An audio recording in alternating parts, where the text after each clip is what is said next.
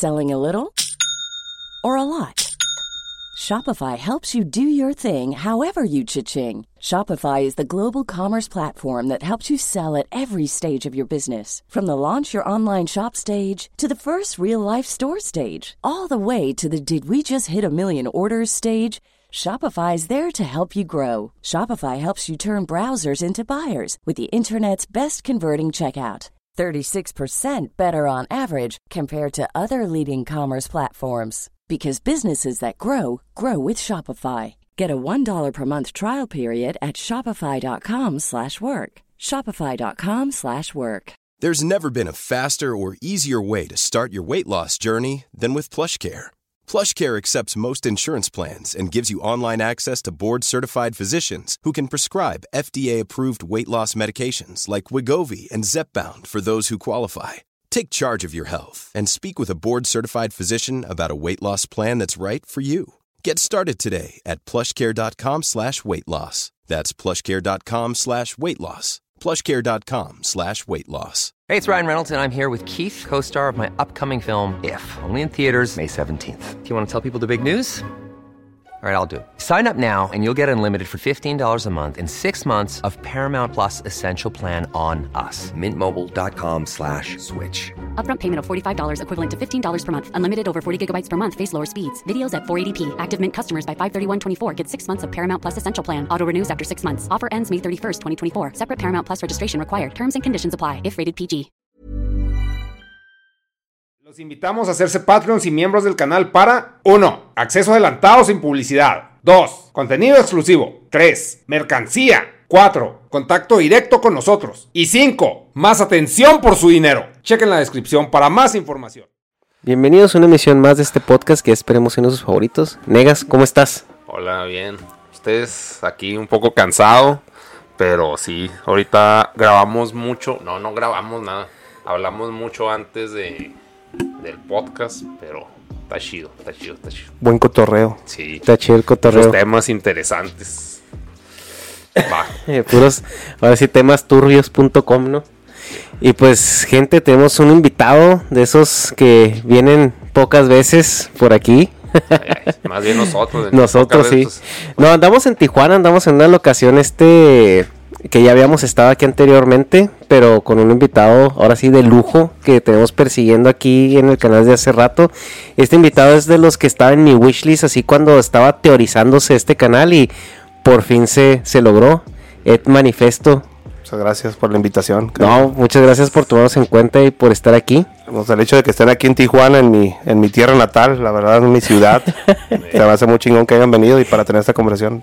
Qué, chingón, la neta. Que nos hayamos este aventado la, La, trave- la trave- la travesía. tra- la travesía de venir aquí, yo sé que cuando dices Tijuana suena, para mucha gente que no conoce, pues suena Ajá. como, ah, caray, Tijuana. Simón.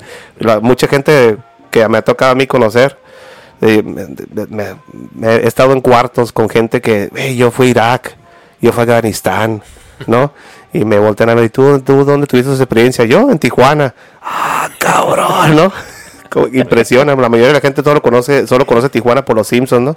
Cuando, se- cuando, cuando el Bart y, y todos los de la escuela se van en el camión, ¿no? A Tijuana. Es el mejor lugar de la tierra. Y el Krusty, sí. El lugar más feliz de la tierra, como Sí. dicen ahí, ¿no? Es- ese es el mejor marketing que ha tenido Tijuana, güey. O sea, puedes decir que aquí hacen lo que sea, pero ya con lo que con que Krusty Con que fuera- salido los Simpsons ya, ya lo ponen en el mapa a nivel mundial, ¿no? Simón. Sí, y pues bueno, Ed tiene una historia bastante interesante, profesional. Eh, te dedicaste pues a la inteligencia, eh, no sé si mi- militar, policíaca. Eh, yo trabajé para seguridad pública estatal en Tijuana, en Tijuana, en toda Baja California y también del otro lado de la frontera. Durante, durante el sexenio más pacífico de toda la historia de México, ¿verdad? Yo yo estuve aquí para el empiezo de la guerra de las drogas, como le dijo, como le dijo Calderón. A mí me tocó el, el comienzo de eso. Estuve yo desde el 2004, eh, entré al servicio, en, en servicio público y, y me tocó, pues ahora sí que salir a la calle con una pistola y una escopeta y darme cuenta de que hoy íbamos a ocupar más que eso, ¿no? De que realmente pragmáticamente eran resorteras, ¿no? Lo que traías. Casi, Sí. casi. Me, to- me tocó ese, ese, ese cambio, ese lapso de, de ser un policía com- de, de una comunidad Ujú. A ser un grupo operativo y estábamos tratando la delincuencia ya más como un problema militar o contra guerrilla. Y pues para poner un poco de contexto para la gente que no es de México, en el 2006 hubo un cambio de gobierno. El presidente que entró, mm, no sé por qué motivos, ahorita a lo mejor discutimos qué, qué motivos podría tener para eso, pero declaró una, una guerra, entre comillas, contra eh, el, el narcotráfico y el crimen organizado aquí en México, lo cual desató pues una eh, pues un- una, una guerra, o sea, una guerra interna entre, Eh, no sé si se puede pues, paralelizar como una guerra civil o una... Yo lo que vi cuando yo estaba en es, pues, cuando estaba en ese tema, eh, vi que pasó de ser una- un problema local o estatal a un problema nacional. Eh, los grupos delincuenciales eran, pues, est- eh, eh, eran- estaban estáticos en, cuanto a qué grupos eran y qué controlaban, ¿no? Y entra Felipe Calderón y pone como parte central de su política el combate a la delincuencia organizada, a la cual él vio como una amenaza directa al poder del Estado. Ahora, ¿por qué motivos escogió eso como parte central de su política o de su sexenio? No sé, ¿no? Lo único que pues, ya sabemos ahora, después de todos estos años, es que metió a gente creíblemente corrupta a esa guerra, ¿no? Este, a altas esferas, ¿no? Desde, su, desde el encargado de- de- de- del tema del combate al narcotráfico en- en- a nivel de seguridad pública, el cual ahorita está preso en Estados Unidos por nexos con la delincuencia organizada, Luna. Y pues, si ahí sí ven los programas de Netflix y eso ya saben más o menos más de la historia porque todos nos hemos estado educando ahorita con eso, ¿no? Pero a mí me tocó vivir esas cosas directamente, ¿no? Me tocó verlas cuando estaban ocu- ocurriendo. Y básicamente Felipe Calderón dijo, ¿sabes qué? Esto ha sobrepasado la capacidad de la policía. Entonces vamos a vaciar los cuarteles militares y vamos a sacar que lo- la- el ejército va a ser el que va a tomar la, la iniciativa en contra del el combate a la delincuencia organizada. Es el equivalente a agarrar un martillo para tratar de matar un panal de abejas, lo que ocurrió. Este, aplastaron unas cuantas cabecillas o arrestaron algunas otras y un grupo delincuencial se convirtió en tres en algunos sitios. Mm. Eh, el ejército, Dios los bendiga, no es una fuerza capacitada para tratar estos temas. Por lo menos en ese tiempo no lo era y yo lo veo ahorita y tampoco ahorita porque están, están combatiendo de la misma manera de hace de 2004 para acá. Si ustedes ven lo que hace el ejército, mandan grupos o, o la Policía Federal, que ya es la Guardia Nacional, que es exactamente lo mismo, aunque diga el presidente que es otra cosa. Eh, cuando yo empecé, la, la Policía Federal estaba vestida de gris Ajá. y andaban atrás de, las- de los, de los pickups de nosotros porque no tenían pickups propios. Después de eso viene el AFI y un robadero. Y después de ellos viene la Policía Federal. También llegaban en un avión a Tijuana y se iban en el mismo avión pero con televisiones, ¿no? Ajá. También atrás de un pickup patrullando. ¿Y ahorita qué ves? La Guardia Nacional atrás de un, de- un pickup patrullando. O en las esquinas. Estamos combatiendo de la misma manera una guerra que ha estado ya, ¿cuánto va? Más de 20 años.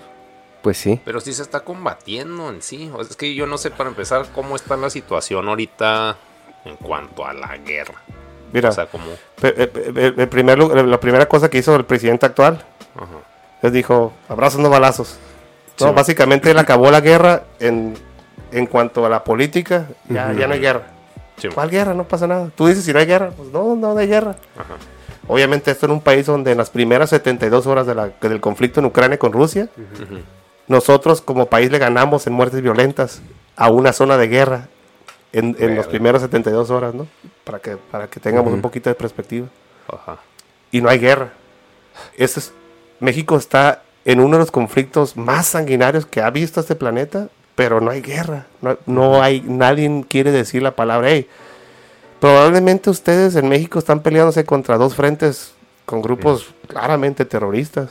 Narcoterrorismo, que es, algo- que es un fenómeno que no se vea catalogado de tal manera. Mm. pero es, es- son grupos delincuenciales que tienen fines políticos, que matan candidatos políticos, que matan reporteros, que cuelgan gente en puentes, que mueven drogas a, de nivel transnacionales, que hacen drones explosivos con bombas químicas y O sea, bombas a, explosivas. a la fecha. pasa esto aquí en México. Esto pa- pasa en México. Pero en, en ciudades o en la sierra o así. Es que no tengo idea. Pues mira, el, el primer dron explosivo que yo vi fue aquí en Baja California. Y se lo, se lo aterrizaron a un secretario de seguridad pública. ¿No? Con una granada. El primer dron que yo vi con metanfetaminas volando sobre la frontera también fue aquí. Y fue en el periférico, cerca de playas. Y hay guerra de trincheras, como en Ucrania, ahorita en Michoacán, entre la Mm. Policía Federal, el grupo de carteles unidos, juntos, peleando contra el cartel de Jalisco de Nueva Generación. Y eso es aquí en México, o sea, eso está pasando ahorita en nuestro Simón. país, pero no hay guerra, ¿no? No hay guerra. Y, y los, los grupos delincuenciales no son terroristas. Es que ahorita parece ser que esto se ha vuelto más política que otra cosa, ¿no? O sea, porque igual vemos en, en, la, en el tema de, de- de- de la guerra de Putin ahorita en- con Ucrania, que están pasando como una legislación que amenaza con meter a la cárcel a cualquiera que diga esto es una guerra, la inversión de Ucrania, a 15 años a la cárcel. O sea, es como, me suena ya como un tema ya más como político que, real, que de aceptar una realidad, ¿no? Mira, ahí, te va, porque yo creo que no se acepta esta realidad en México. Número uno, la negación, ¿no? De que, oye, somos un país que estamos en guerra. Y pues, somos un país que dependemos un chingo de la inversión extranjera. ¿no? Sí. Entonces, a lo mejor por ese lado también hay, una, hay un factor que la negación es clara. Otro factor que la neta, yo no- en México casi yo nunca he escuchado a nadie hablar de esto. Y yo, mi perspectiva, porque yo también soy, me- soy mexicano nacido, pero también soy migrante, me, me fui a Estados Unidos a buscar el sueño americano, ¿no? sí. La razón por la cual Estados Unidos, y muchas veces lo amenazó con Trump, ¿no? la razón por la cual Estados Unidos no quiere nombrar a los carteles y a los grupos delincuenciales en México como grupos terroristas, aunque cumplen con todo, El checklist. Todo el checklist. A ver, ¿están motivados con una política o políticamente motivados? Sí. Hay narcocandidatos, hay asesinato de candidatos que son apoyados por un narco, por un grupo delincuencial y los matan los otros. Hay reporteros que matan los, los grupos delincuenciales, ex- explotan gente, asesinan, matan familias completas, este, pueblos completos, masacres. Ahí se los dejo de tarea si no, si no conocen un poquito la historia actual de México. Cumplen todo. Usan el miedo para, para influenciar lo que están haciendo. La primera interacción que yo tuve con los americanos fue con amigos míos que trabajaban en el departamento del Estado, eh, del Estado en Estados Unidos. Y ellos se les hacía curioso que los grupos islámicos estaban viendo videos de narcoblog. No Eso pasó, ¿no? Al principio. Y se quedan, oye, ¿cuál es el interés? Y yo me digo, no sé, se están agarrando ideas. Ok. Empieza la- el fenómeno en Siria de ISIS. Ajá. Y empiezan los videos estilo narcoblog Sí, de tortura y de y empiezan a esparcirlos en Facebook. Se dieron cuenta, ellos tomaron la lección de cómo esparcir el terror por redes sociales de los narcos. Entonces, fíjate, Sí. es la escuela, la universidad que México ha estado produciendo para transmitir, ¿no? La razón porque Estados Unidos dice, ah, eso, vamos a declarar los terroristas. La única razón por la cual nos han declarado como grupo terrorista es porque eso le da una puerta abierta a todo migrante ilegal en México, de México en Estados Unidos para el asilo político. Esa es la única razón. Y los americanos no quieren eso. Ok.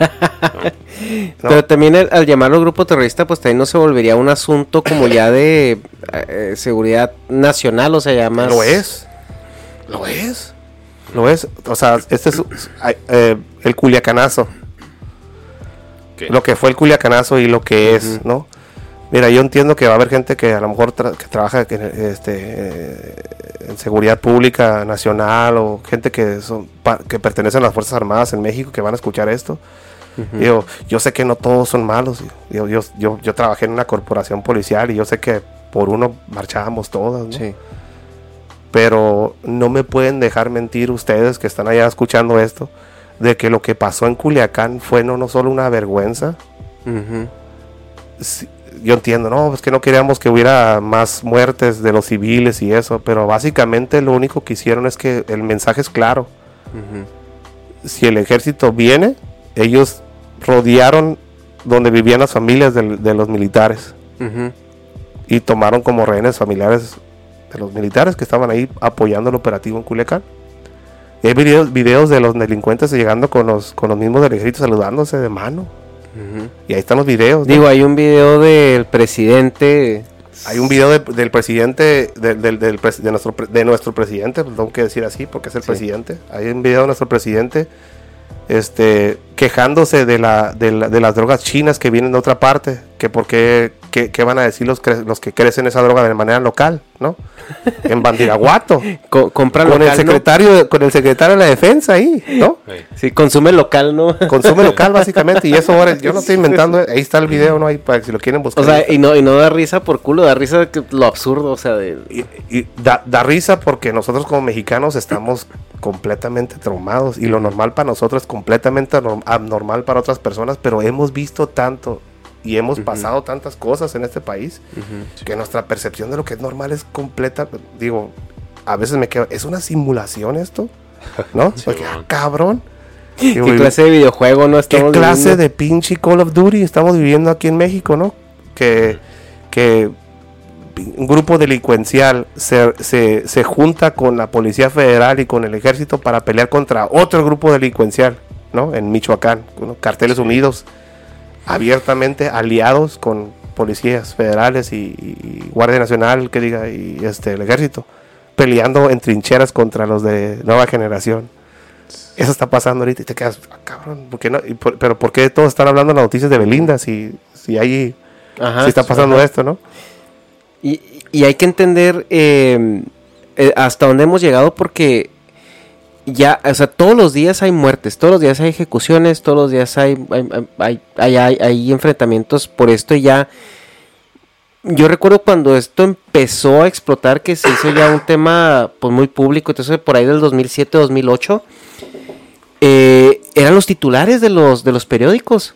O sea, hoy ejecutaron a tantos, esto y esto y esto, y ahorita ya ni siquiera llegan a titular, o sea, ya ahorita es como una nota como, como un update, así Sí. es el conteo, o sea, ya ni Eh. siquiera genera ese morbo de, Mira, de, de qué está No, pasando, pues es ¿no? que también es como escapismo, ¿no, güey? O sea, es querer de que, güey, pues ya todo está de la mierda. Pues para qué chingados quiero saber Yo- más yo- si no tengo control sobre la situación. O sea, está interesante ese punto. Yo digo que, yo digo que más que nada, el país completo se está alineando detrás de una política con Morena. Estamos viendo una. Yo no digo que Morena es responsable, ajá, pero, pero ahí está.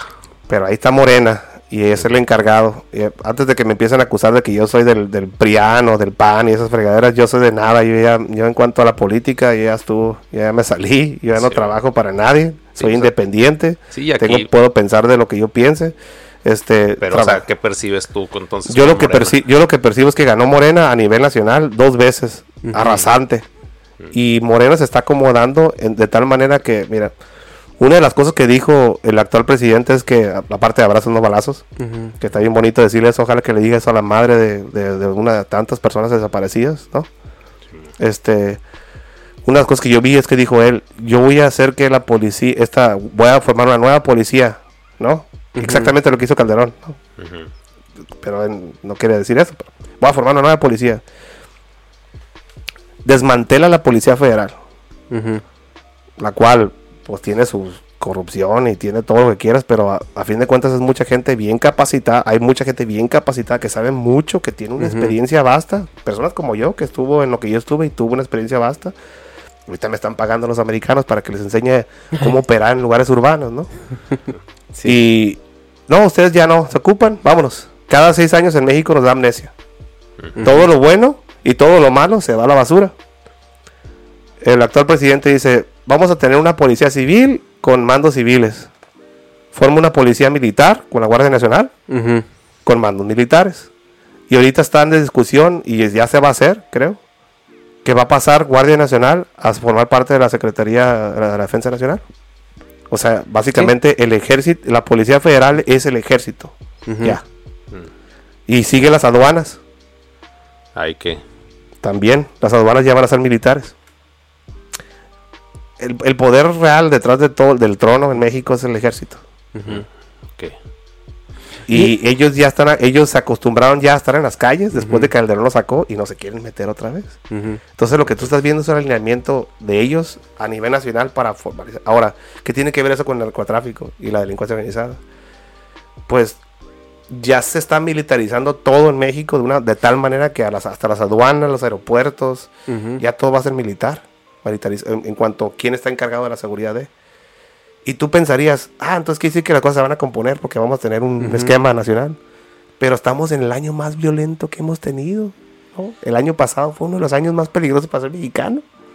Los números no son reales porque no toman en cuenta a la gente desaparecida. Y en México estamos bien cabrones para desaparecer gente. Pero aquí, o sea, los que están desapareciendo son. O sea, los que desaparecen a las personas son parte de la misma policía. Puede ser, no sé, depende del caso. Pues tú te das cuenta, mira, ahí te va. Uno de los carteles más grandes de este país, que es el cartel de Jalisco de Nueva Generación, está liderado por un ex policía. ¿no? Sí. Y muchos de los grupos delincuenciales que tú ves y luego agarran uno, agarran al otro y eso, son ex militares o ex policías y personas con capacitación y entrenamiento. Yo, Sí. yo, yo trabajé con mucha gente que era capacitación, puta madre, cabrones, sabían desmantelar un país si quieres, ¿no? Gente que trabajó en el GAFE, gente que trabajó en Fuerzas Especiales del Ejército, que se metió a seguridad pública. Lo que mucha gente no entiende es que a lo mejor ellos fueron militares antes y hicieron lo que hicieron en el ejército en un tiempo donde el ejército no hacía mucho, específicamente estoy hablando antes del 2000, ¿no? Pudieron haber tenido experiencias en, en conflictos locales.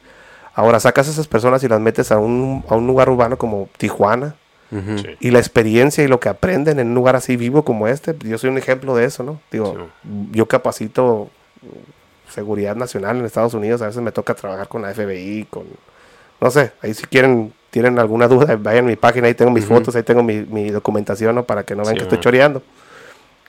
Lo que ellos me dicen es que lo que me- a mí me hace diferente Sí. es que me tocó a mí experimentar cosas de manera directa en un lugar así como, Me- como México y especialmente en un lugar como Tijuana, que Tijuana, tú puedes decir que es un país tercermundista, pero tú sabes que en México hay lugares que son de primer mundo, Ujú, rodeados de tercer mundo. Ujú. Sí.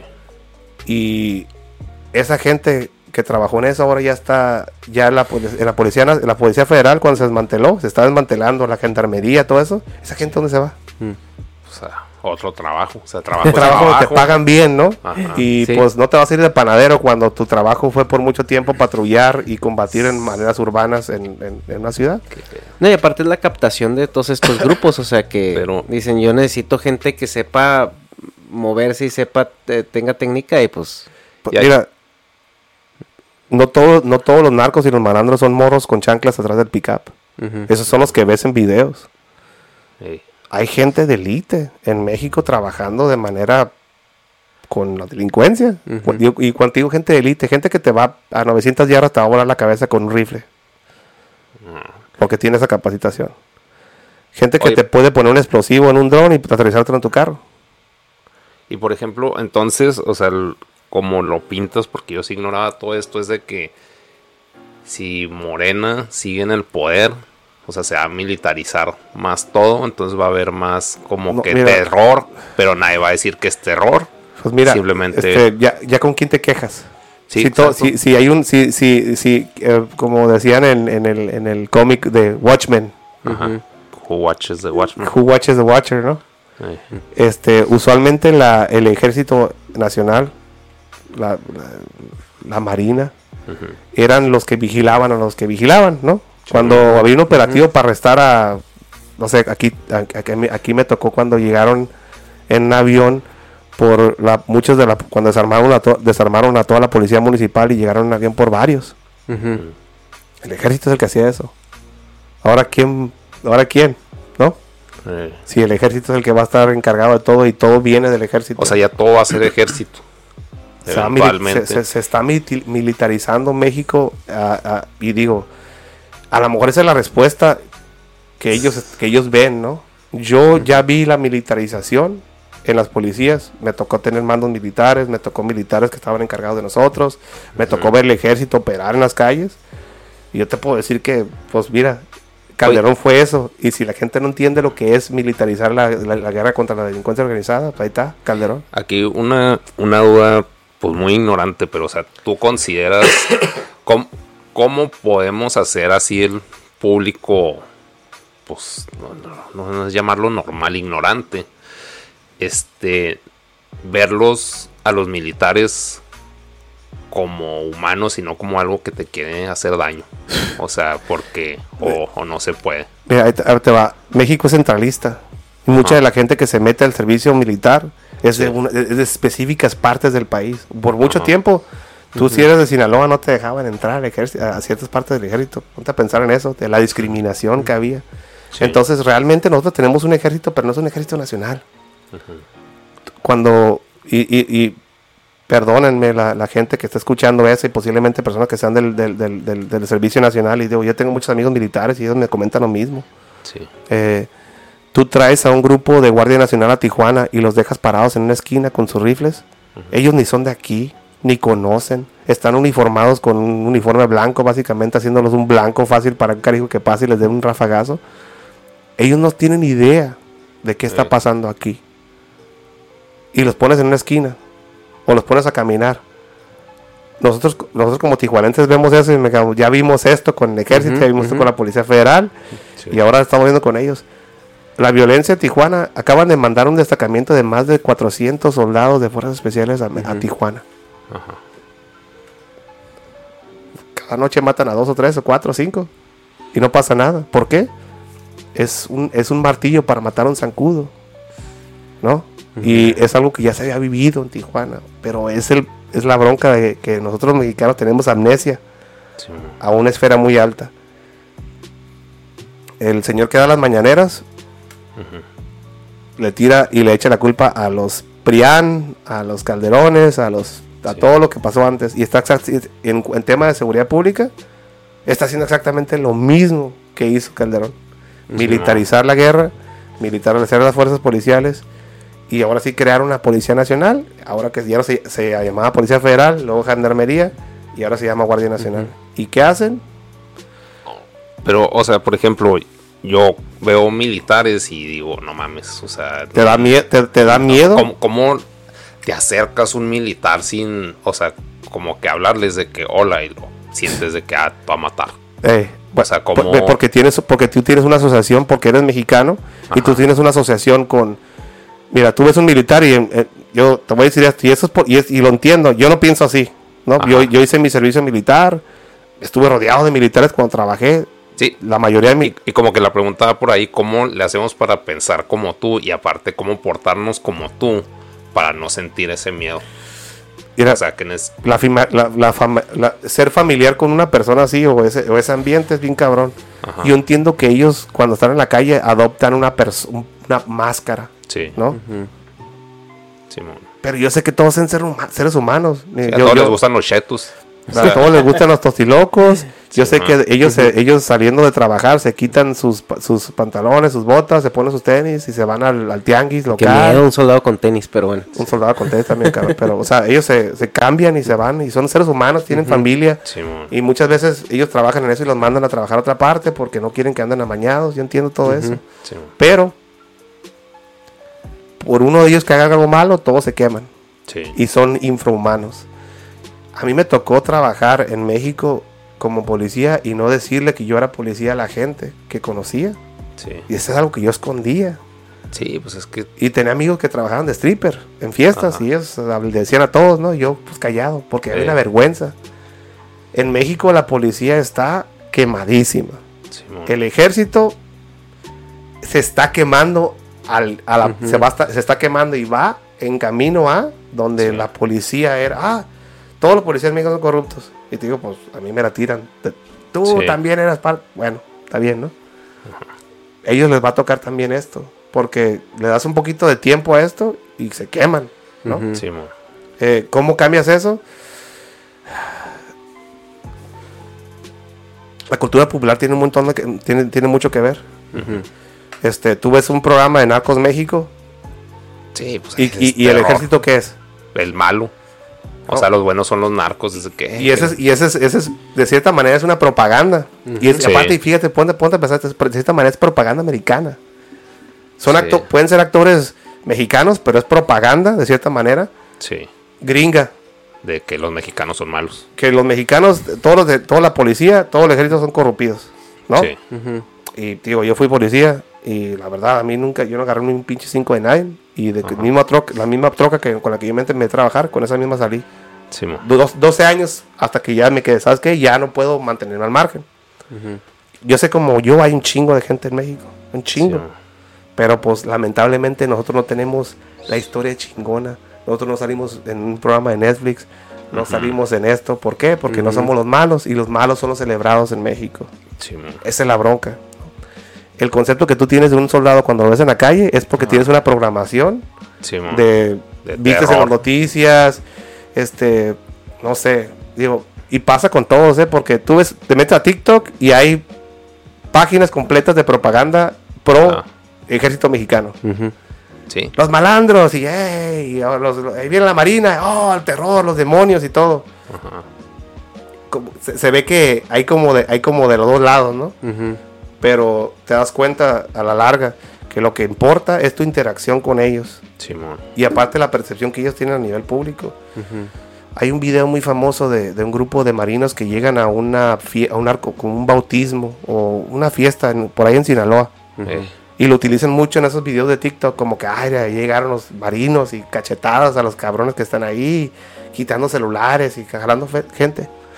Este, no, estoy no estoy muy seguro de la historia detrás de ese video, pero hubo una masacre de gente no armada después de ese video. Que probablemente la marina fue la que lo hizo, ¿no? Y les pusieron armas y todo. ¿Y eso por qué?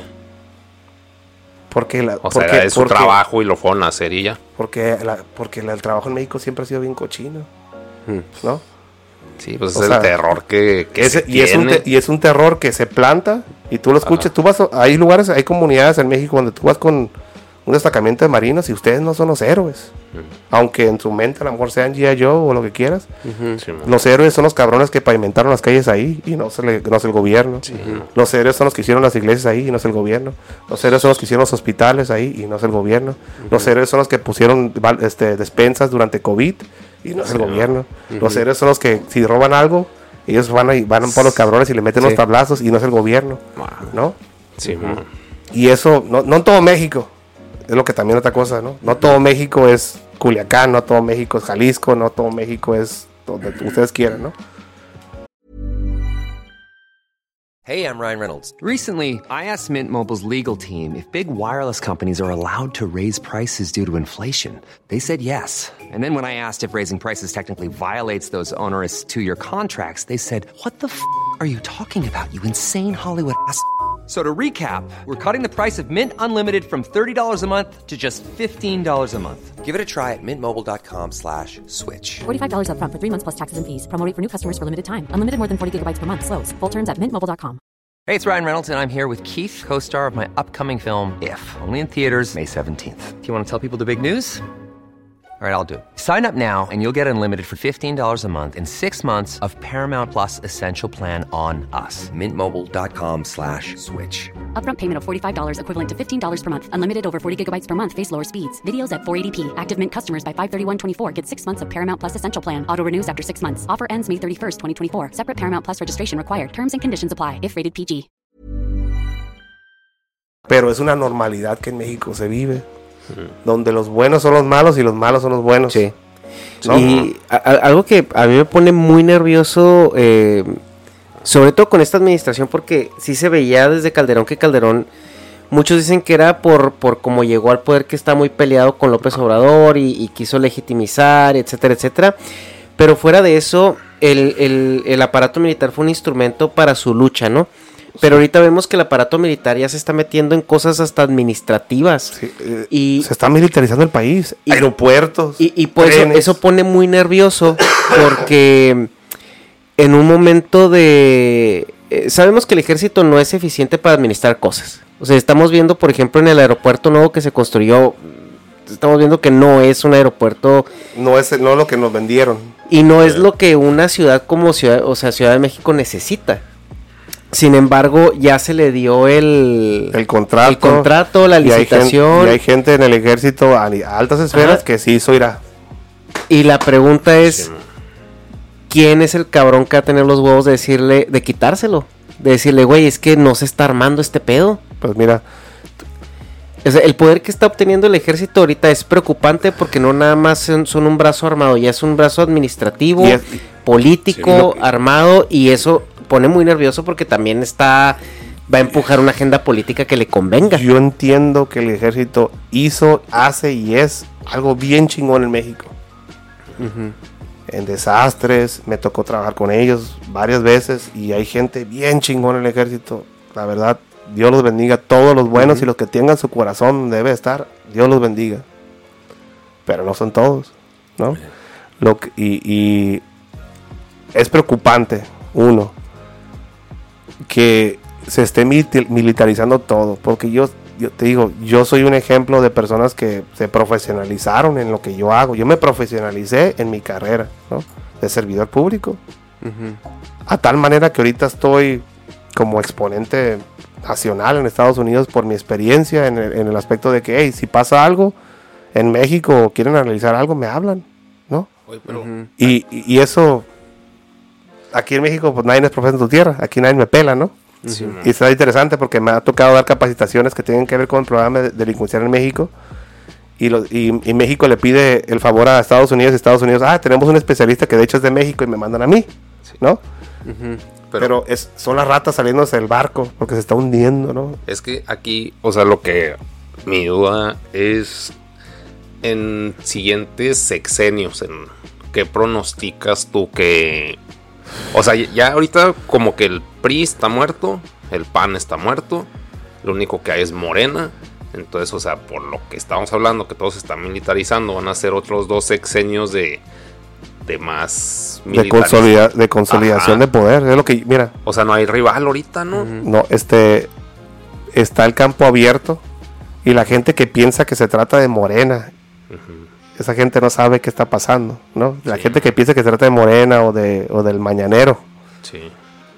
no se trata de ellos, se trata de lo que está detrás del poder y cómo se está militarizando, ¿no? Sí. Estamos ahorita en un proceso de nacionalizar la energía, Sí. un 360, una vuelta completa, un 180 Sí. que diga, un 180 de la política posterior, de, de que antes todos lados era Pemex y ahorita hay Oxogas y Chevron y todo, Sí. y estamos importando gasolina a Estados Unidos, ¿no? Que está jodido porque, pero también nosotros no hemos apoyado a la industria de, de la petroquímica y todo y valimos madres en eso, ¿no? Y se van a con, con todo eso se van a nacional- nacionalizar también el litio. Sí. Y el litio es el petróleo del futuro, o el petróleo de ahorita. Si tú quieres un carro con batería electrónica, una, una batería eléctrica, o celular, o lo que quieras, ocupas esos minerales. No nomás el litio, pero va- varios minerales que aquí en México abundan. Según lo que yo vi, el más del 78%, algo así, un número así medio raro y grande, más del 70 y cúboles por ciento de, del litio a nivel internacional, que lo puedes minar de manera fácil, está en Sonora. Sí, yo creo, mi mentalidad es, y hace poquito lo escuchaste, es un, una, una- un este general de alto nivel de los americanos habló sobre el tema, que él considera que la mayoría de los operadores foráneos que están trabajando en contra de intereses nacionales de Estados Unidos están en México. De los rusos, de los chinos. Sí, hasta ellos- espías y todo. Sí, ¿no? es que te- aquí los tenemos a todos, ¿no? Y están aquí está para, Sí. haciendo caos para que les afecte a los americanos. Sí, mo. Es algo que no lo dicen muy seguido, pero lo, lo dijeron de una manera muy pública. Ajá. Y en mi mente se prendió el foco, ¿no? Conectando todo. México este, nacion- nacionalizando su, su energía, como debe de ser. ¿no? La neta, yo eso no le digo que no haga eso, no mames. Ajá. Es, es, es propiedad de la nación. Pero si conocemos a los americanos, no les gusta que la gente controle sus propios recursos, ¿no? Sí. Entonces, ¿a dónde yo veo que a dónde veo que vamos como país? Este, yo lo dije hace dos, dos, tres años en un podcast acá muy grande, que yo percibía que iba a haber una intervención militar estadounidense en México en cinco años. Y sigo, y, si- y eso fue hace dos años, y sigo con lo mismo. Pero entonces, o sea, ¿quién nos daría las armas? O sea, bueno, yo no voy a hacer nada. Pero ¿quién le daría las armas a México? ¿China? ¿O Rusia? Mira, las armas, la mayoría de las armas y las balas que se disparan en, en México vienen de Estados Unidos. Sí, entonces si, si ellos van a llegar aquí, pues ¿de dónde vamos a sacar cohetes nosotros? Pues ya están pues, aquí. hon- hon- honestamente, una Pues intervención Pues sí. es, es, que- es que puedes hacer, porque o sea, si Estados Unidos eh, no ha eh, eh, intervenido en México, o sea, Ya, eh, mira, es porque no ha querido, o sea, Estado- tú- no, en el 68 en Tlatelolco, Ujú. ¿quién era el presidente? Ordaz. Y él era un empleado de la CIA. Comprobado. No mames. Entonces ponte a Sí, pensar. no, no sabía eso. Ahí te va. No, pues digo, el que, el que no aprende la historia está condenado a repetirla. No, y el Y si, problema no de que... entra- y si no estás entrado a la política, ah, la política se va a entrar contigo. Sí, y hablando de eso es que la cultura política en México es muy pobre. Ahorita, eh, antes era político de que era un partido, era el PRI, era el que había y era el que se votaba. Sí, va. Y, era- Y y la gente Morena, y la gente era como que, o sea, voy a votar por él porque todos va a ganar. Sí. Después se nos vendió esta imagen de que podía haber un ejercicio democrático con el PAN, etcétera, etcétera. Pero ahorita vemos a Morena funcionar ya como un culto coercitivo, o sea, ya ni siquiera es una ideología política. E- Es eso y aparte... es un, es, es- es un, es un líder y, mesiánico. y aparte el desgaste mental y emocional y espiritual de los mexicanos que ya estamos hasta la madre de todos los políticos, hasta los que no son políticos, Sí. como el Bronco, ¿no? el, men- el, el Mochamanos, ya está en el bote. Entonces, ¿ahora con quién? ¿No? ¿Ahora dónde nos vamos? ¿Un TikToker? Que es lo que creo que viene. El siguiente presidente va a salir de TikTok, a lo mejor no sé dónde va a salir. Sí. Pero repito, ese no es el poder detrás del trono. El poder en México es el narcotráfico, Sí. es el ejército, es la industria. Ese es el poder en México. Eso es lo que deciden todo y lo que se mueve, lo que se mueve en México, eso es. Ahora, date cuenta, México es el que introduce, produce casi todas las drogas que entran en Estados Unidos. Ajá. Casi todas, ¿no? Sí, no, que eso también te iba a comentar ahorita que eh, entendiendo por qué el narcotráfico no es un problema reciente, sino que viene desde muchos años, es porque aquí es la fábrica de, de- de todo eso, o sea, es- Aquí- es, aquí es no, no solo es la fábrica de y la ruta. la ruta, por aquí pasa, el dinero, el dinero y, y las armas van de allá para acá, porque es otra cosa, porque los gringos, los americanos dicen, no, ese es un problema mexicano, ¿no? pero pues rápido y furioso.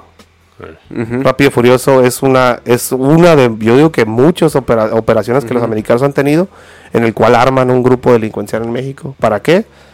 No sé. ¿Por qué armarías un grupo delincuencial en otro país? Desestabilización. sí. Eso, eso es clásico, ¿no? ¿Por qué le mandas armas a los ucranianos? Porque están peleando con los rusos. ¿Por qué le mandas a- armas al... Sé, la mayoría de esas armas de Rápido y Furioso yo creo que llegaron a manos del... Pues la mayoría del cartel de Sinaloa. Ujú. ¿Por qué haces eso? Pues sí, hay intereses, sí, claro, obviamente. No sé, yo, yo no pero, sé. yo pero no sé es- qué- sí, o sea, y, esto así, ¿no? responde Pero, pues a que, a que la, también el, el mexicano promedio tiene una educación política pues extremadamente deficiente, o sea, y, y- y tampoco le interesa mucho. no, no nos interesa mucho. pero no o queremos.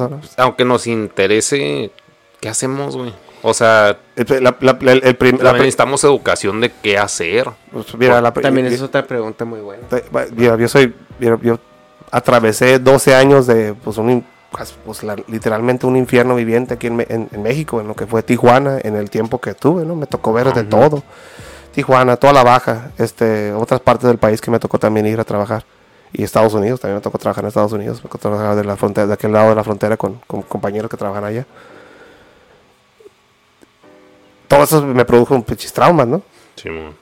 estrés postraumático y todas las chingaderas que te pasan con ese alcoholismo y todo eso y en la terapia después de eso y pues, yo lo hablo de una manera muy abierta porque no muchos mexicanos hablamos de esos temas porque es como tabú. O ni siquiera sabemos, porque ahorita me acabo de dar cuenta que tengo, que tengo PTSD. tienes PTSD Sí. tienes estrés Y postraumático ahorita, ahorita nos, nos la mayoría por qué. muchos Ajá. mexicanos tenemos eso y no, no nos damos cuenta no pero a qué voy con esto la terapia la primera parte de cualquier de resolver cualquier problema es la aceptación no Sí, tú aceptas, hey, tengo una bronca, órale. Puta madre, pues, ¿de dónde empezó esta bronca? Y ya te vas, ¿no? México, los mexicanos aceptamos eso, ¿no? Ve- Vemos, vemos lo que nos dicen y eso es lo que es. Sí. Este, vemos las broncas y, no sé, el Chapo Guzmán es el, era el jefe de la- del cartel de Sinaloa.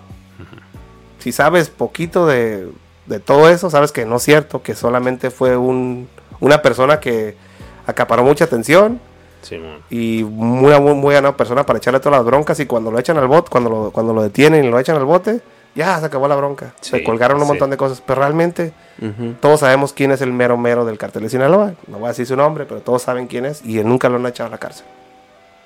No, ni ¿No? idea. Igual ignorancia, tío. Ignorancia, No, pero tío, si no, si no nos, si no nos educamos en el tema. Y lo es que, es que cómo te educas. O sea, o a punta de morbo, te pones a escarbar en internet. eh, algunos de nosotros no, no, no pasamos de ver Narcos México, Ajá. ¿no?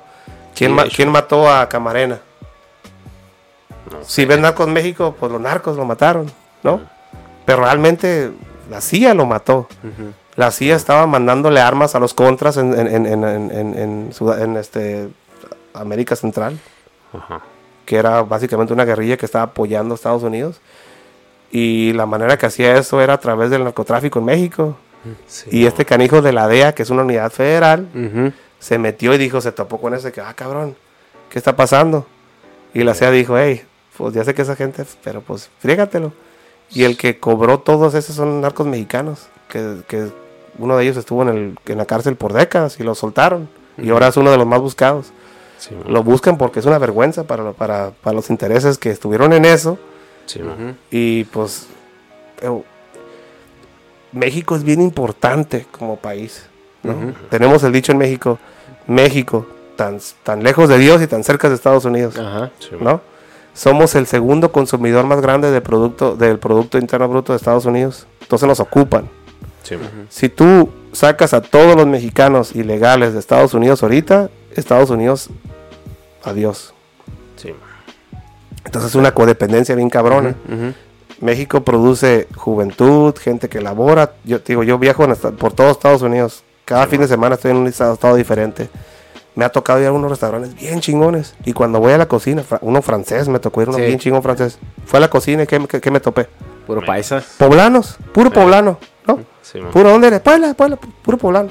Sí. Órale, cool. Voy a otro, eh, en San Francisco, un restaurante hindú, bien chingón.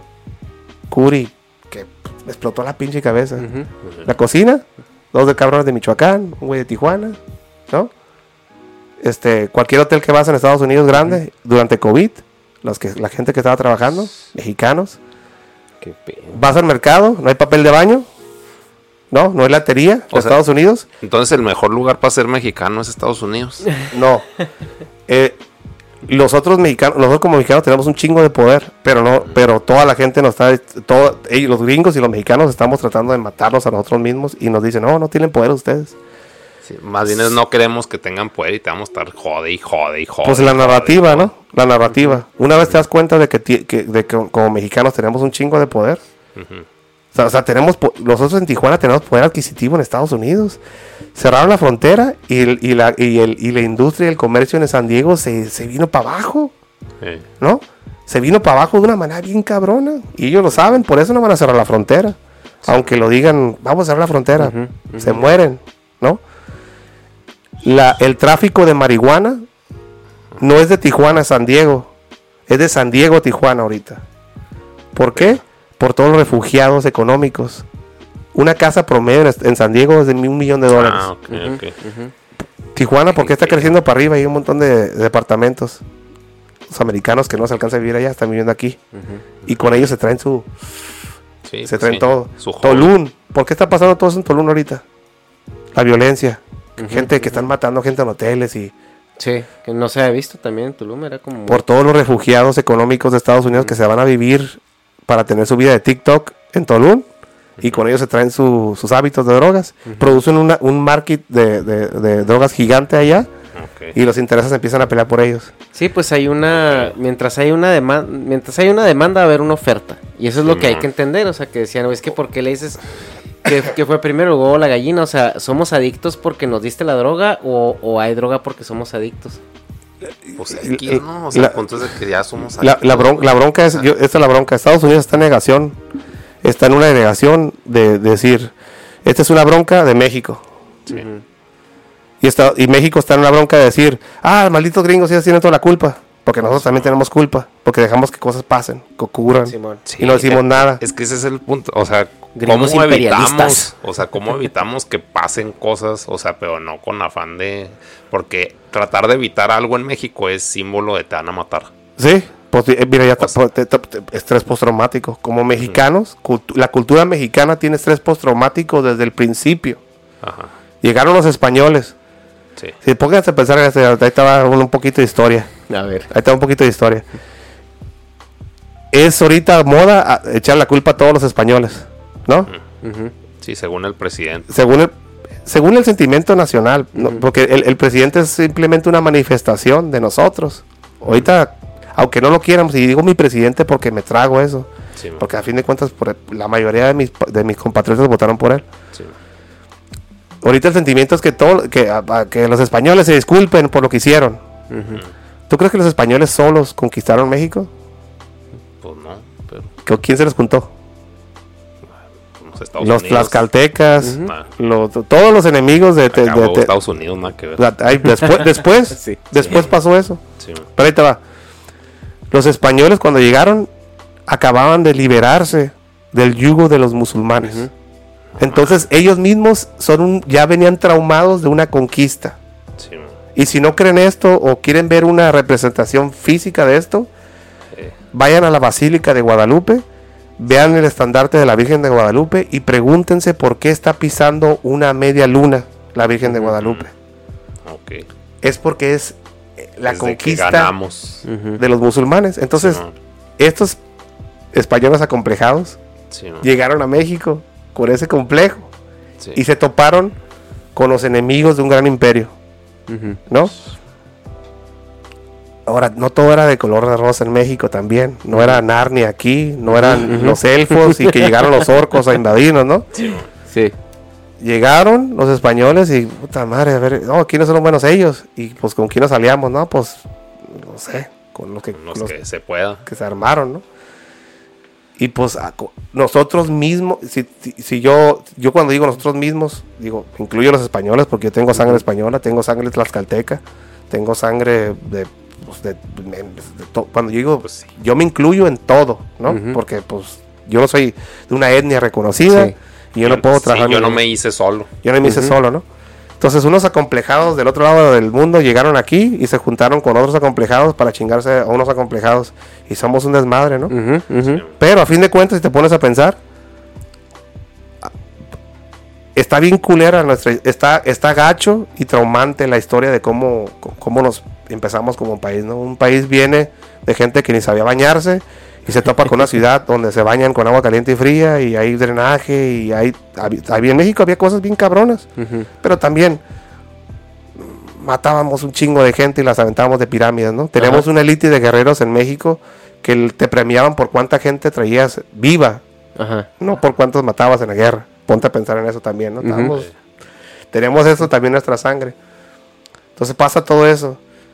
Y la diferencia de México y de muchos de los países que los españoles conquistaron es que los españoles se mezclaron con nosotros. Fe.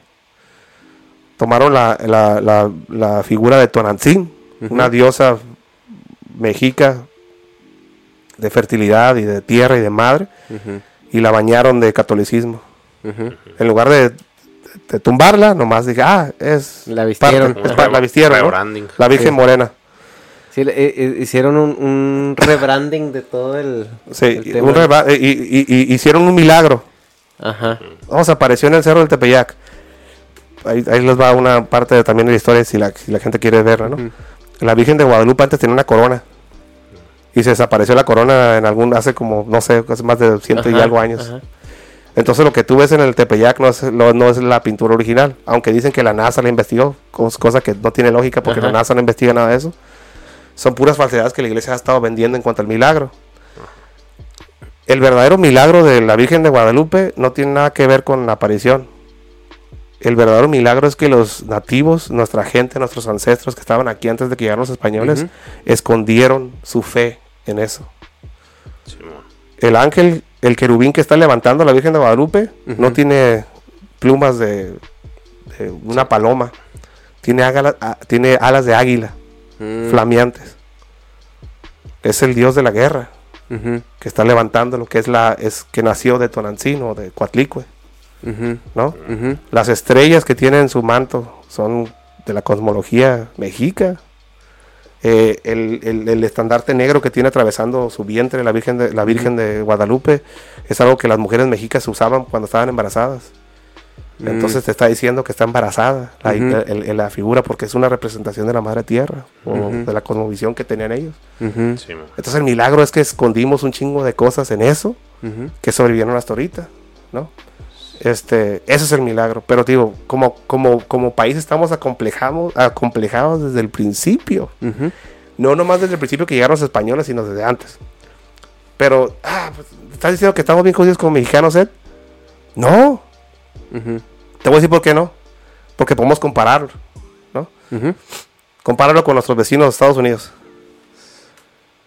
Pregúntense, ¿pueden visitar ustedes la tribu que recibió a los primeros colonos americanos? Pues no. A los que, a- ustedes ven cuando celebran el Día de Gracias y ven a los indios que llegan Ajá. con el pavo y todo y eso, está bien bonita la historia. Ajá. Pero ustedes pueden visitar esa tribu? Te voy a decir pues, fácilmente, no. ¿Por qué? Porque lo- ellos exterminaron Ajá. porque los veían como subhumanos, no eran humanos y se justificaban eso. y, pues, Sí. no, digo, no, ellos venían de ingle- eran ingleses los que llegaron primero. Otra visión. Entonces, sí estamos acomplejados en México, pero también están acomplejados Sí, en no, otras partes, bien. ¿no? ¿No? Sí, pues justo era lo que platicamos ahorita antes de empezar a grabar, que eh, el catolicismo es algo que es parte de la cultura mexicana y sí o sí eh, vamos con ello a, me- a pesar de que no profesemos la religión católica. Es cultural, es parte de nuestra cultura. Aunque, aunque diga, "Ay, ¿eres católico? No, pues no va a la iglesia. Sí, pero si alguien se muere, vas a un velorio. Ajá. Y si una de tus tías se pone a decir los misterios, Si no le interrumpes, eh, no cállese. interrumpe. Este, si, pa- si pasa algo fuera de la programación que tuvimos de morros en cuanto como catolicismo, te dices algo, ¿no? Alguien te roba, alguien roba, alguien hace algo, alguien comete un pecado o algo culturalmente que vemos como algo malo, dices algo, ¿no? Y pues nomás te pones a pensar, somos una cultura que celebra la muerte, que es algo que, digo, ocupas irte de México para darte de cuenta, para darte cuenta qué tan chingón es nuestra cultura. A mí me ha tocado ver gente haciendo jacas de Nueva Zelanda aquí en México, Sí. que se ponen a bailar como los guerreros as- así de Nueva Zelanda. Ajá. Y a mí me ha tocado conocer gente de Nueva Zelanda que me dicen, ¿por qué hacen eso si su cultura está bien chingona? Ustedes, se, manches, ustedes se ponen a hacer paris en el cementerio. Ajá. O sea, que esto de bailar de la guerra, ¿eso qué? Ustedes celebran a la muerte, le dan de comer a sus muertos, se ponen a cantar en el panteón. O sea, está bien chingón. Y, se- y yo me quedé, ah, neta, pues es cierto, ¿verdad? Ajá. Yo no sabía, sí. Bueno, como que no te cuadra, porque Ujú. digo, pues nadie es profeta en tu tierra. Y también muchas veces no nos damos cuenta de lo que tenemos hasta que no hasta que estamos lejos de él, ¿no? O la perspectiva de estar fuera y ver para adentro, ve- ver, a- ver atrás. Y, y yo creo que también eso responde mucho a lo que tú llam- a lo que tú estás comentando acerca de la de cómo fuimos conquistados, ¿no? Que fue más una mezcla que, que un exterminio. Porque fuimos, se- fuimos, fuimos asimilados. Sí, porque sí se preservaron pues muchas de esas de esas tradiciones, obviamente revestidas de Revestidas de- y digo, el Día de los Muertos no es una tradición Ajá. que directa que agarramos de los mexicas, ¿no? Ajá. Pero hay componentes en él que son claramente este símbolos de nuestros antepasados, ¿no? O sea, sacaron un esqueleto de un nicho ahí en Michoacán y de tu pariente y darle de comer es algo, ah, cabrón. A lo mejor no en todo México, pero hay lugares que sí, ¿no? Eh, pero la asimilación, nos, asi- nos asimilamos, pero nosotros todavía no hemos asimilado que somos asimilados, Ajá, ¿no? ajá. Ese, es la- ese es el complejo. Por eso vemos, malditos españoles, es- te odias tú mismo. Sí. Y te digo, si nunca has ido a terapia, a, a tratar tus broncas, y creo que todo México ocupamos sentarnos eh, en un círculo es grande que- y hablar de esas broncas y Sí, esos en, traumas, en ¿no? lugar de ser mañaneras políticas deberían de hacer terapia Pero- grupal, ¿no? pues es que el pedo ahí es de que quién le da terapia al que da terapia, güey. No, O es- sea, como que Ahí te va. Y ahí- es una buena pregunta, ¿eh? Este, los americanos, yo aprendí sobre el, el estrés postraumático y terapia de los americanos. sí. Y fíjate, hubo un americano que cruzó con armas de manera ilegal de San Diego a, Tijuana y lo echaron a la cárcel, un marino que se venía, se iba a ir a vivir con su novia a la zona norte. Y pues lo agarraron, ¿no? Y se hizo un, todo un tema porque es veterano de guerra, porque pues, era güero. ya sabes, no, no quiere decir que era un componente de lo, del por qué la gente estaba enojada, pero pues muchos de los americanos Sí. estaban enojados porque, pues, eh, ¿cómo es posible que lo detuvieran? Pues uno, se entró a un país con armas, eso es un delito federal, por eso lo detuvieron. Dos, tenía drogas en su sistema y estaba claramente intoxicado cuando lo detuvieron. Y tres, pues no mames, ¿no? Tú vete con un chingo- yo como yo me, me cruzo el país a, a México con un chingo de rifles, me van a echar a la cárcel, no, va- no va a decir, no, ¿por qué? Es inhumano. Ajá. ¿Sabes cómo se salió de la cárcel? ¿Cómo, lo, cómo, cómo movieron eso para poder extraerlo de, de la prisión? Se dieron cuenta que el estrés postraumático en México no es tratado. Entonces, por casos humanitarios, lo sacaron para que pudieran recibir su tratamiento en Estados Unidos. Fácil. Increíble que el estrés postraumático no estaba, no estaba, no teníamos gente para tratar ese tema en México Si no se hubiera quedado aquí. si no se hubiera quedado aquí. Pero no manches, no tenemos que. En es- y te- eso ya fue hace bueno. Yo imagino que ya, ya de ver eso aquí, no sé. A mí nunca me tocó. Pero en México no tenemos gente capacitada para tratar Sí. estrés postraumático a ese nivel. Por eso lo soltaron. Ve lo que vemos. Lo que han visto ustedes. Ustedes no fueron policías. Y yo me imagino que ustedes ya han visto por lo menos un cadáver en su vida. O han sí. estado en, la- en una área donde alguien lo mataron. Porque, pues, por ejemplo, los, los que podrían ser terapeutas de eso, pues son los de los anexos, los padrinos. No, no, no, O sea, no, bueno, no, lo que no. se me hace más cercano. Mira, ahí te va. La, mayoría de los círculos de terapia que yo vi Ajá. era gente que todos, todos aquí estamos traumados, nos sentamos y hablamos del tema. Ajá. Obviamente puedes tener un vato que es un, un psicólogo o alguien que, que guíe la terapia, pero la mayoría era estar rodeada de gente que aceptaba que, hey, lo que nos pasó no fue normal, sí, lo que nos pasó estuvo bien gacho, lo que nos pasó está afectando la manera en que nosotros vemos y tratamos a la gente todos los días, que no tienen la culpa, a lo mejor. Y número uno, darte cuenta de que yo soy migrante, tú eres migrante. Yo voy a quedarme a dormir en una casa en Tennessee Ajá. y me invitan, puedo dar una clase, hay una capacitación allá. Y yo me pongo a cerrar la puerta con seguro de toda la casa. Ajá. Y los carros de afuera con seguro. Sí, mo. Y pues se me quedan viendo ellos ahí como que, ¿qué traes? No, pues para que no se vayan a meter nadie. Aquí nadie se va a meter. Eh, Aquí no hemos tenido un robo en no sé cuántos años. La única, la última cosa que pasó aquí se robaron un carro y resultó que era un borracho que se equivocó de carro, se llevó otro carro que no era. sí. Entonces, y te das cuenta ahí, yo estoy traumado. Es que ya hacen el Jack Daniels por eso. Yo estoy, Todos yo- son felices. yo estoy traumado. Y, eh, es algo que también a veces no nos damos cuenta o no, no, no entendemos qué es porque a nosotros nos venden el, el estrés postraumático como estos terrores nocturnos que se levanta la gente acá en trauma gritando de repente porque vio gente volar en pedazos en Vietnam. Pero eh, la historia que te comentaba al inicio, que la- para compartir aquí con la gente, eh, en Chihuahua yo sí un punto donde ya era completamente normalizado las ejecuciones, las matanzas y más que el que dices tú, güey, un- es una vida o se están agarrando a balazos en la cuadra, lo que te molesta es que te, te, te desordenan tu día. Sí. O sea, yo, yo Sí, quería ir ahorita en este momento a, a X parte, escucha los balazos por la puerta y dices, no mames, güey, ya no voy a poder hacer lo que iba a hacer. Eh, O sea, y te- eso es lo que te enojaba, ¿no? Ajá. Lo que te molestaba, en, en- en lugar de decir, güey, se están agarrando a balazos a dos calles de aquí en mi casa. que- y, y esto no es normal, no debería ser así. ¿A- ¿Con quién me quejo? ¿Cómo le hago? ¿Me meto política? ¿Sacamos un candidato? ¿Organizamos un... organizamos... Nos organizamos como paisanos ejerciendo un derecho constitucional que tenemos que es el poseer armas para la Sí. defensa del hogar y hasta para trasladar, pero pues mira, como somos bien culeros los mexicanos, eh, hemos estado entregando sus pinches derechos desde los ses- 60, 70 Ujú. y ya no puedes tener. Si quieres una. Hay, hay, un, hay una tienda de, de- de armas en México y está y controlada por el ejército y nomás hay una tienda. Sí, se le tienes que comprar la sedena, ¿no? La- Si, si quieres un arma legal, pero llega año nuevo, prrr, tac, tac, tac, tac, prrr, trazadoras y la chingada, ¿no? sí, O sea, Sí. hay un.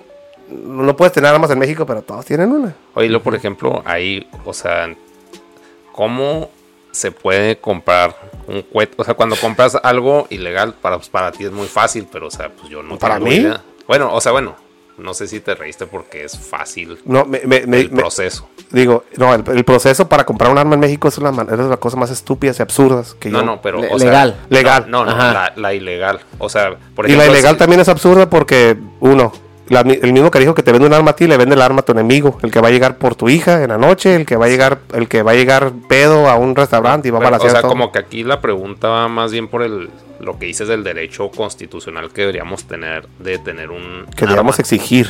Ajá, pero o sea, no existe. Pero así Es- remedio así. sí, sí existe, está en la constitución. Lo que pasa es que somos unos pendejos y no exigimos nuestros derechos. O sea, pero aunque yo lo exija, pues van a decir, "No, no, mijo, no pues, pues la bronca es que pues a lo mejor tú te pones, pero digo, todos debemos ejercer. Los derechos y la responsabilidad vienen mano en mano. Pero, o sea, sí, pero así una, sol- una pseudo solución. Si yo, por ejemplo, quiero comprar un arma ilegal, es. O sea, cuando la compras, a quien se la compra, informa más gente que la compraste. Tienen como, se puede decir, un, un registro de. Y luego se la pasan a la chota. O sea, por lo mismo de que está Tú lo sabes, tú lo O sabes, sea, pero la desesperación es cabrona. sí, La desesperación es cabrona. En comunidades donde la policía no llega o la policía es parte del problema, sí. ¿no? No, pero, o sea, yo digo a nivel civil, en un lugar pacífico. Si yo ahorita quiero un arma, este, ¿qué tan.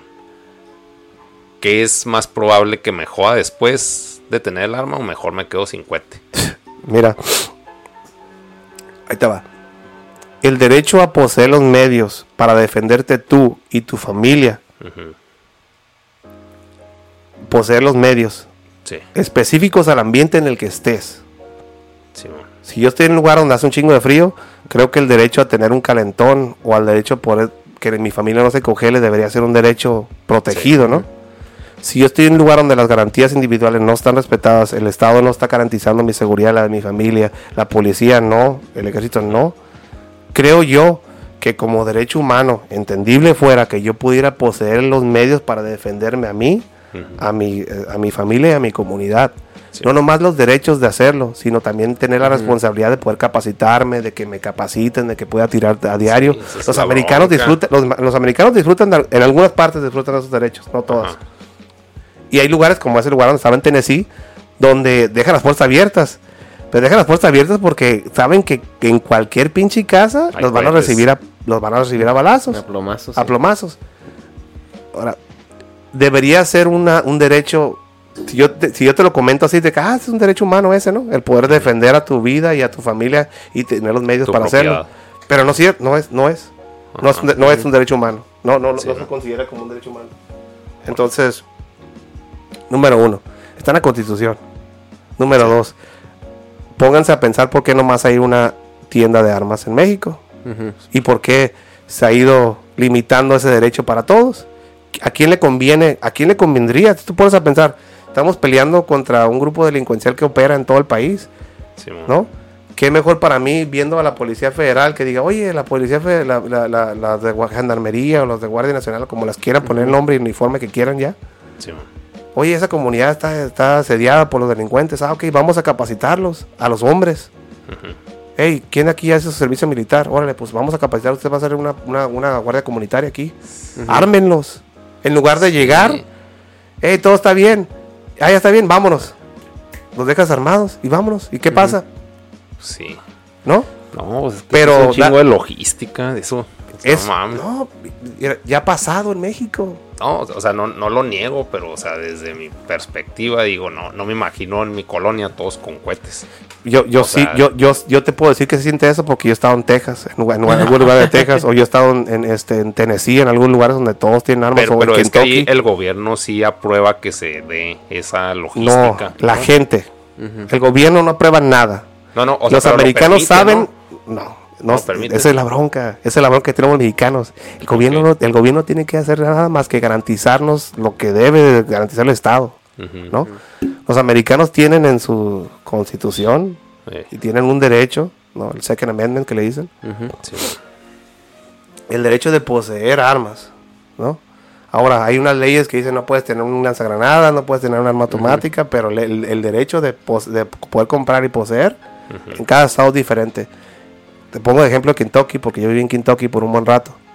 En Kentucky tienen algo que se llama porte constitucional. sí. La constitución dice que tú puedes traer armas, entonces tú puedes traer armas. Te para un policía, hey, caballero, traigo un arma. Ah, ok, pum, saca el arma, ah, todo bien, pum, te regresas tu pistola. Eh, ¿no?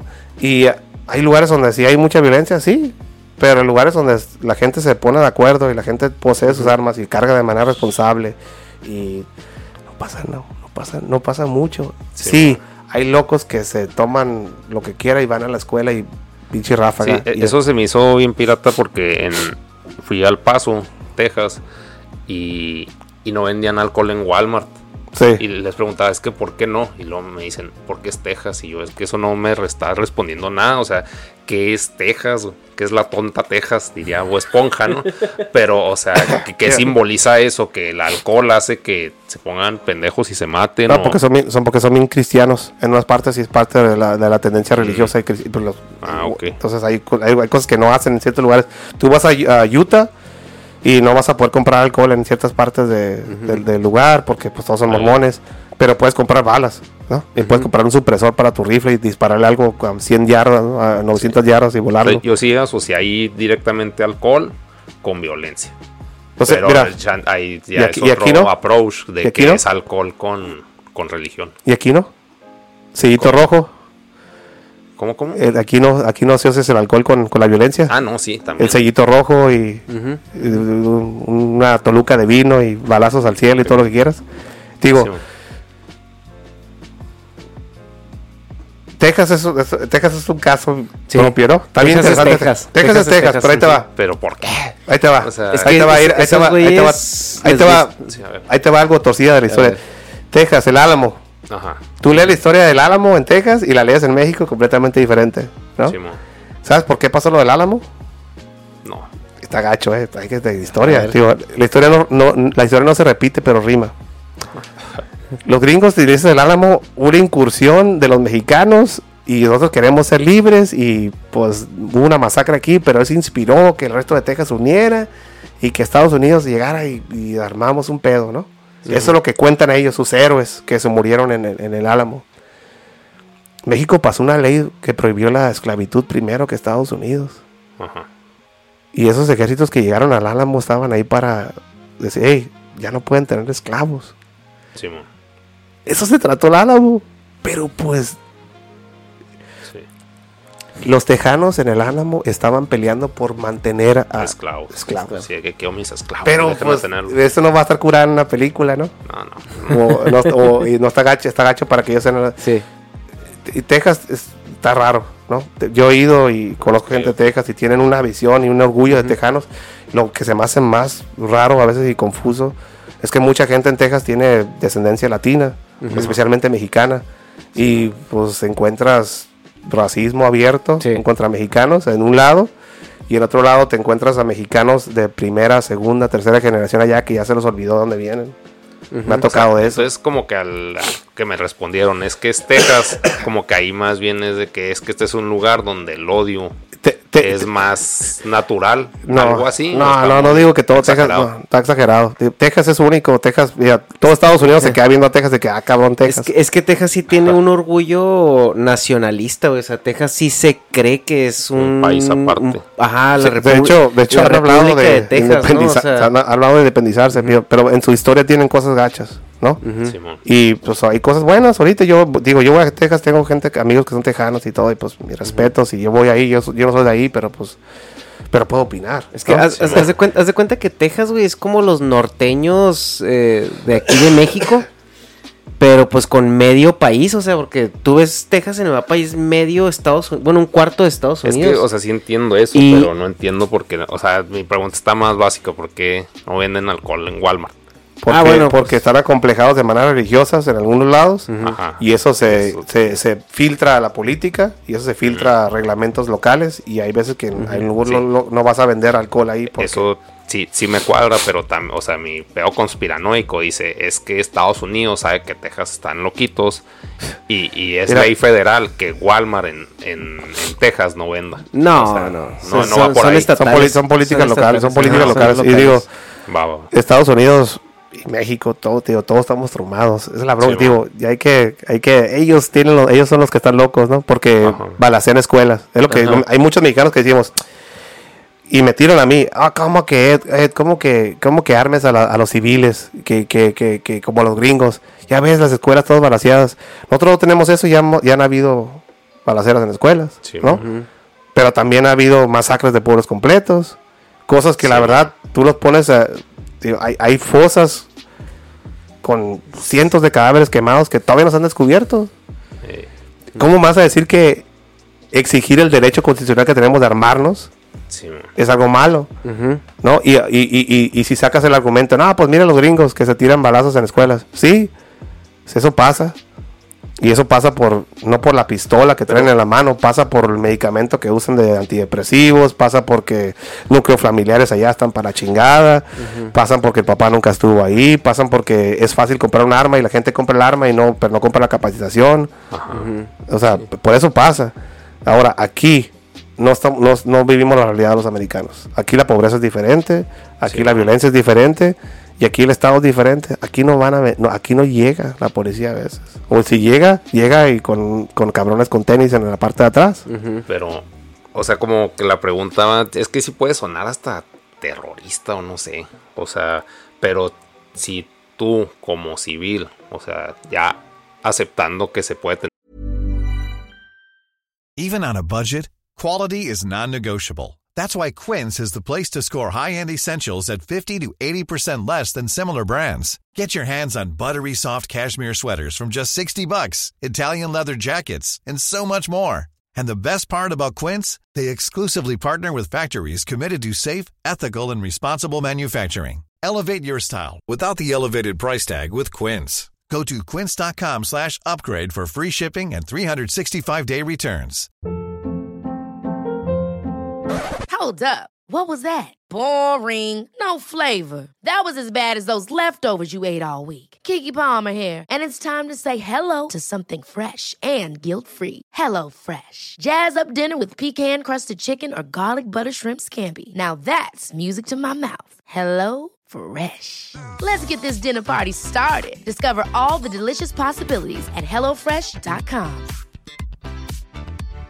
If you're looking for plump lips that last, you need to know about Juvederm lip fillers. With Juvederm Volbella XC and Juvederm Ultra XC, your lip look, whether it's subtle or bold, can last up to one full year with optimal treatment and no additional maintenance. Find a licensed specialist and see if it's right for you at juvederm.com today. That's J U V E D E R M.com. Add fullness to lips in adults over 21 with Juvederm Volbella XC or Juvederm Ultra XC. Do not use if you have severe allergies or a history of severe allergic reactions, or if you're allergic to lidocaine or the proteins used in Juvederm. Tell your doctor if you have a history of scarring or taking medicines that decrease the body's immune response or that can prolong bleeding. Common side effects include injection site redness, swelling, pain, tenderness, firmness, lumps, bumps, bruising, discoloration, or itching. As with all fillers, there's a rare risk of unintentional injection into a blood vessel, which can cause vision abnormalities, blindness, stroke, temporary scabs, or scarring. For full important safety information, visit juvederm.com. tener el derecho ese, pero no andar avisando de que tengo el derecho y aquí tengo el cohete. O sea, ¿cómo compras un cohete sin meterte en broncas? O- ¿Me Obviamente estás, es me estás preguntando cómo cometer un delito en México? Sí, o sea, por eso te digo, suena como terrorista, pero aquí estamos, a- o sea, como Pues, que la mira. perspectiva es más del derecho. Ah, Mira. entonces, ¿cómo ejerzo el derecho sin verme afectado por? Pues, voten. Empiecen a apoyar candidatos, organícense.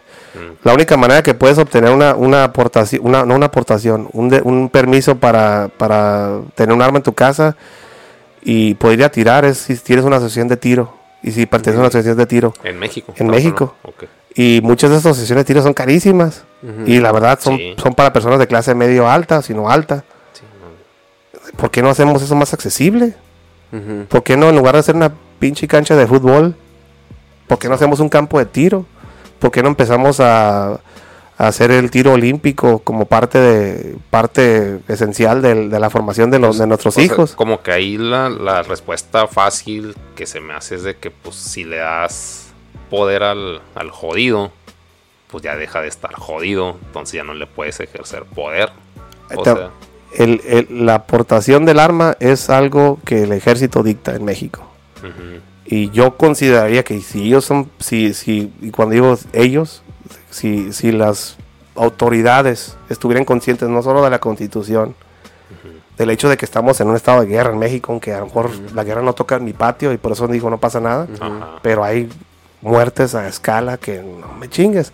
Nuestros hijos o nuestros nietos van a voltear a ver a nosotros y van a decir, ¿qué pedo con ustedes? ¿Por qué no hicieron nada? Pues suponiendo no vivan donde mismo, porque si no se acostumbran, ¿no? Pues mira, ya hay muchos hijos de mexicanos que se fueron de aquí y voltean a ver a México y dicen, ¿qué pedo? A mí me han llegado con preguntas, hey, güey, tú estuviste allá peleando y eso, ¿qué pedo? Sí. ¿Cómo, cómo lo dejaron llegar a esto? ¿No? Te digo, culturalmente hablando, no les, con- no les conviene, aquí no le conviene que estés armado.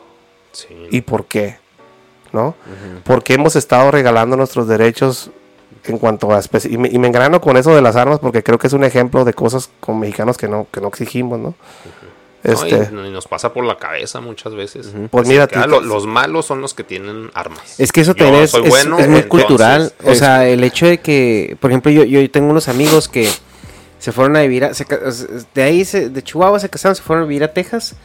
Y luego después el chisme, así que me decían, es que el esposo de fulana tiene armas. Sí. Le digo, pues es, es algo Texas. raro, es algo raro. Le digo, pues es que es Texas, o sea, Es le- al- y, algo- yo, ajá, yo ya con 10 años acá en California, que California es muy restricto en el tema de las armas. Pero todos tienen armas. Pero, ajá, no. sí, pero le digo, es que aquí en Estados Unidos, o sea, es, güey, es como si, si me dijeras que tienen un carro, o sea, pues, Simón. es que es, es- así son las armas, le digo, eh, aquí sí, cualquier, cualquier malandro que se le ocurra y decida meterse a la casa va a traer cohete porque sabe que lo van a estar esperando con un cohete.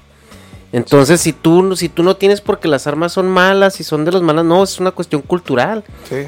Y Eh, tenía un roommate de, de North Carolina que se fue a vivir a California un rato ahí con, con nosotros. Llegó de room y dice, es que me siento bien raro salir a la calle porque es llaves, teléfono y luego la cartera y gun. Así decía, este eh, phone, money, keys and gun. Y aquí es como, pues Mira, no, no, no, eso no. Aquí estamos tan jodidos que si tú agarras a alguien con un cuchillo, arma blanca, me dijo, ¿dónde? ¿Un cuchillo para qué lo usas? Pues para todo. Y si no lo usas para todo, entonces eres parte del problema, ¿no?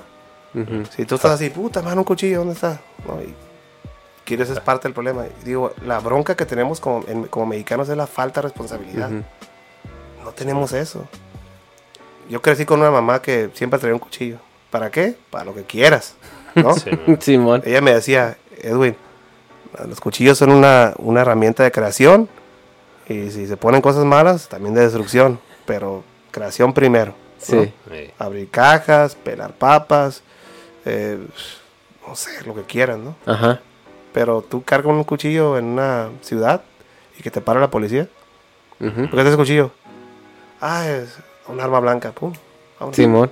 Pero son, son cosas que no- nosotros lo aceptamos. Como, ah, no, pues no voy a cargar cuchillo entonces para no meterme en broncas. Ajá. ajá. Esa es Sí. parte Sí. del problema. Oye, y algo que, que quería preguntarte, eh, ya a lo mejor este cambió un poquito el tema, eh, es la cuestión cultural, porque eh, con todo esta, con toda esta guerra, todo esto como ha evolucionado este conflicto en México, o sea, ya está muy arraigado y ya es parte de un, de un colectivo cultural y, y vemos que ya al sobrepasar los 20 años, pues estás hablando de dos generaciones que ya nacieron y crecieron durante el conflicto.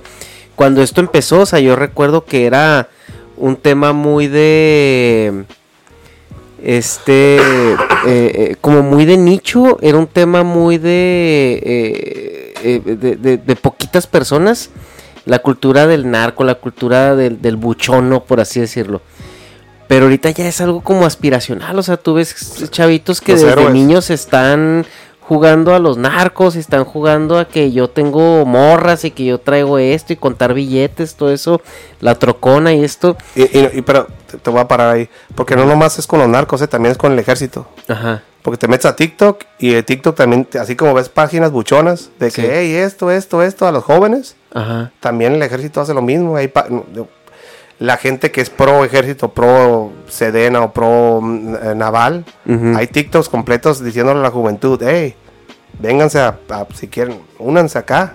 Ujú. ¿no? De los dos lados hay, Sí. ¿no? Y te digo, culturalmente hablando, y te digo, pues a mí me tocó también eso de que yo cuando me metí de policía en 2004, había, obviamente estamos en México, hay una fama de la policía, ¿no? Que la policía, Ajá, ajá. hijos. Pero pues yo me metí con idealismo, ¿no? Sí. Y de cierta manera un sentimiento de patriotismo, el cual fue completamente mal puesto, ¿no? Pero pues eh, vivimos en un tiempo donde el Netflix educa, Mm. novelas, La Reina del Sur, todo eso es lo que educa. Y lo que se celebra. ¿no? Celebras al Chapo Guzmán, ¿no? Este, no vas a ver a los del, de Sedena ayudando en un desastre, pero sí vas a ver a los narcos repartiendo tablazos a los cabrones que robaron o que no se pusieron la máscara durante COVID, o repartiendo bolsas de, de parte del, de, ¿no? de parte del Sí, patrón. ajá. Entonces, esos son los héroes. Este, los americanos cuando llegaron a Irak optaron un programa que se llama Hearts and Minds, corazones y mentes. Básicamente convencer a la población que ellos eran los héroes.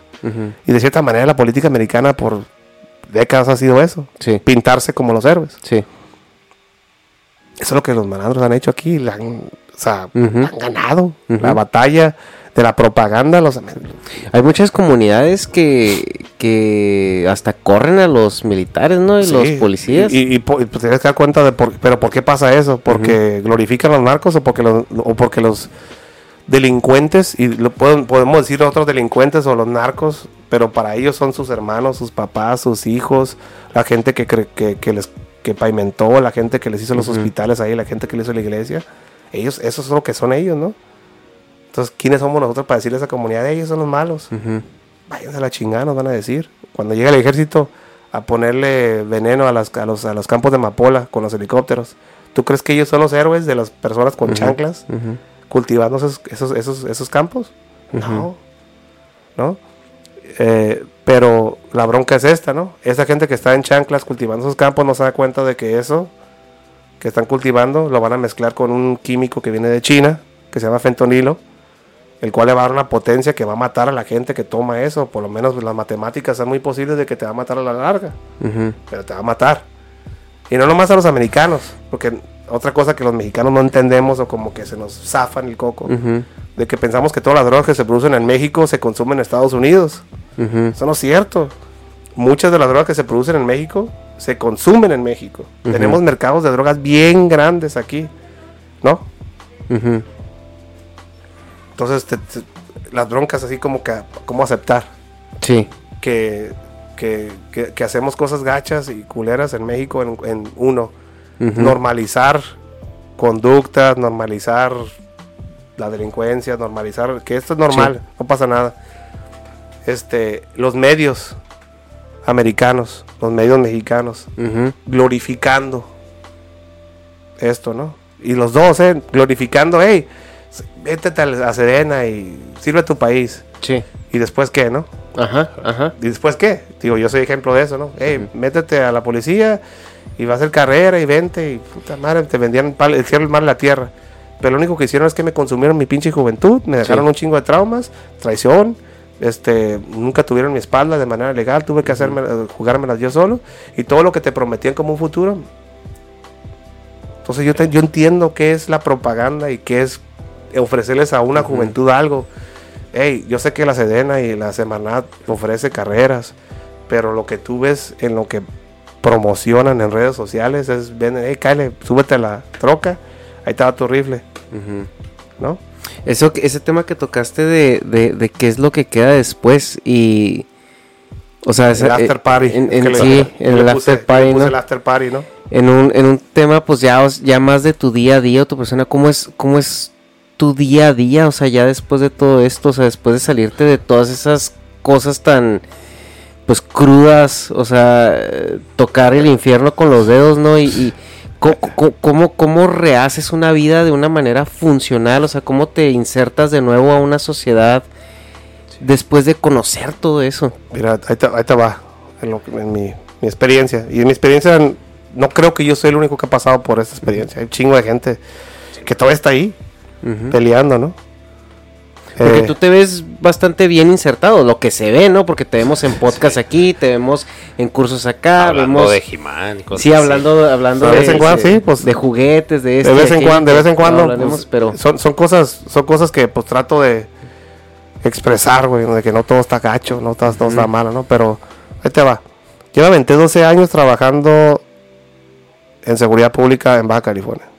Durante los años, ahorita Duros. años son difíciles, pero en ese tiempo era Más. en las calles, en el día.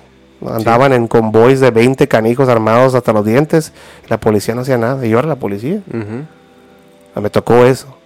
Me tocó ver com- me tocó ver cómo esta guerra se comió a varios de mis compañeros que salieron conmigo de la academia. Uno de ellos se lo encontraron con su identificación en un chilillo en la frente, en pedazos. Una persona con la que yo había conocido a su familia. Ujú. Personas que con las que a veces quedamos a dormir en hoteles o en o en, en, este en guarniciones militares cuando estábamos trabajando con el ejército y pues son personas, son seres humanos. Y tú ves esta guerra que se los comía veías que el gobernador decía unas palabras o el secretario de seguridad decía unas palabras y sus familias quedaban desamparadas. ¿No? Me tocó ver todo eso desde adentro.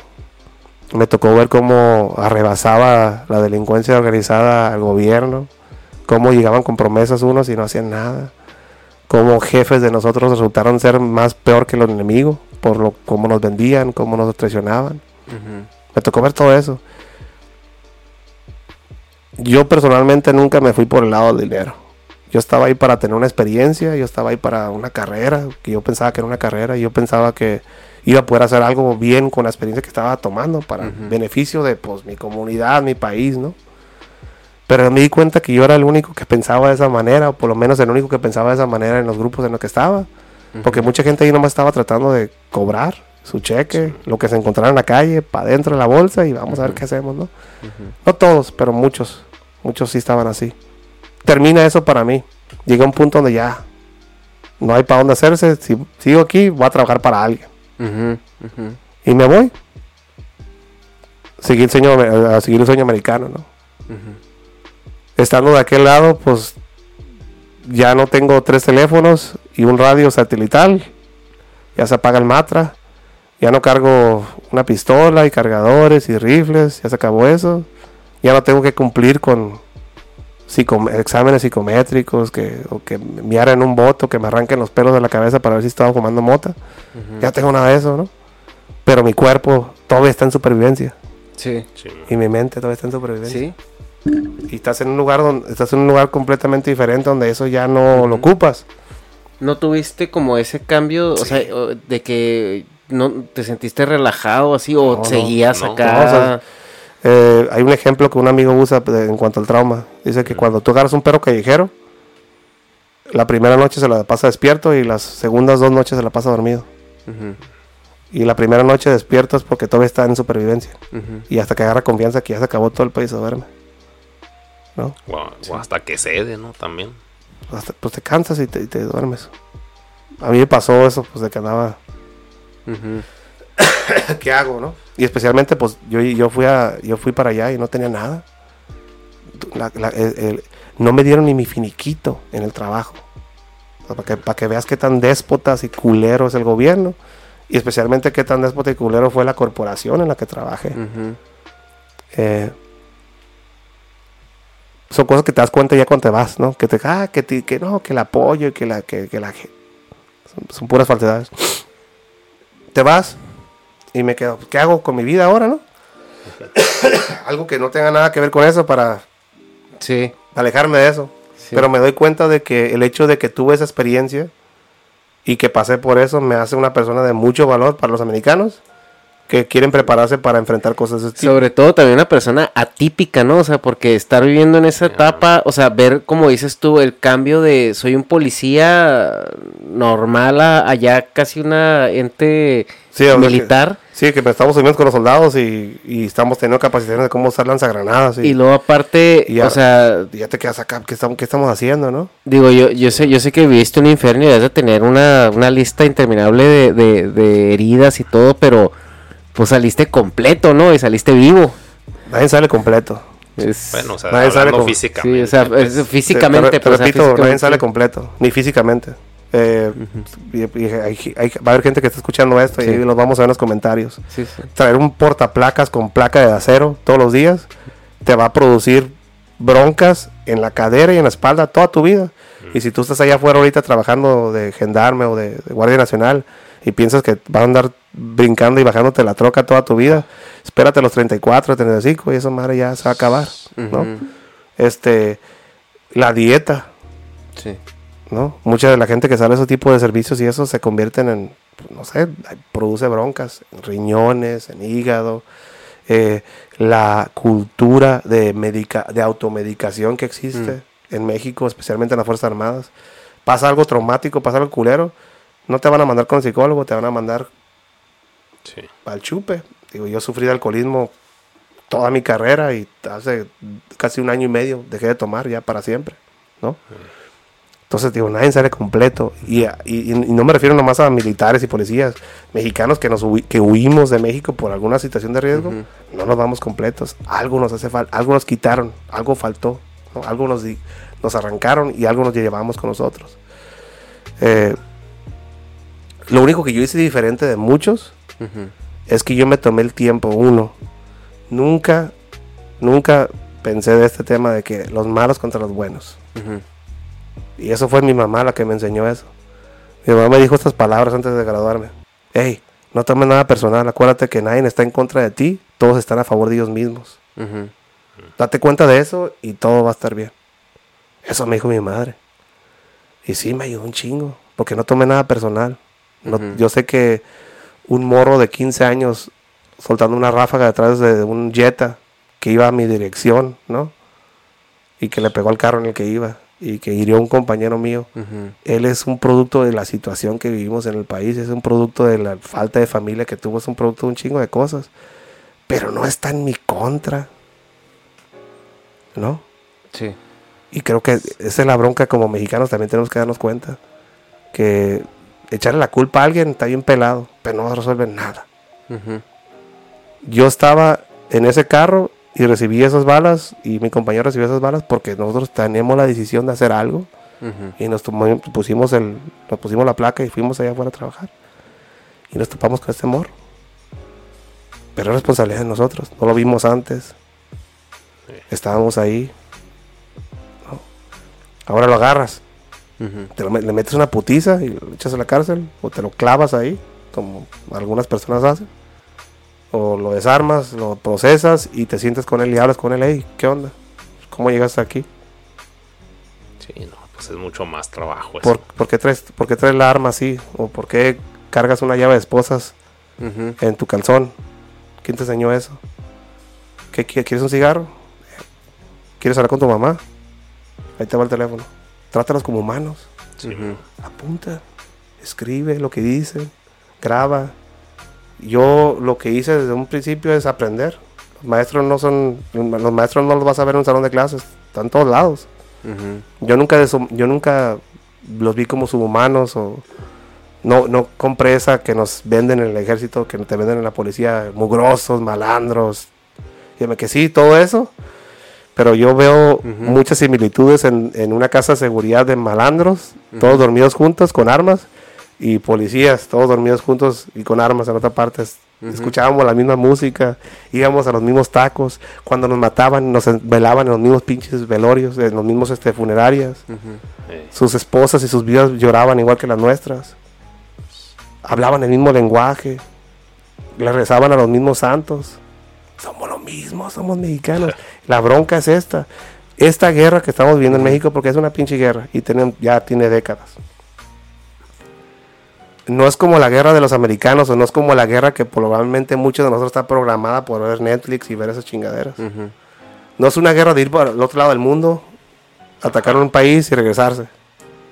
Es una guerra entre nuestras casas, con personas que profesan nuestra misma religión, que comen lo mismo que nosotros. Es una guerra verdaderamente traumática.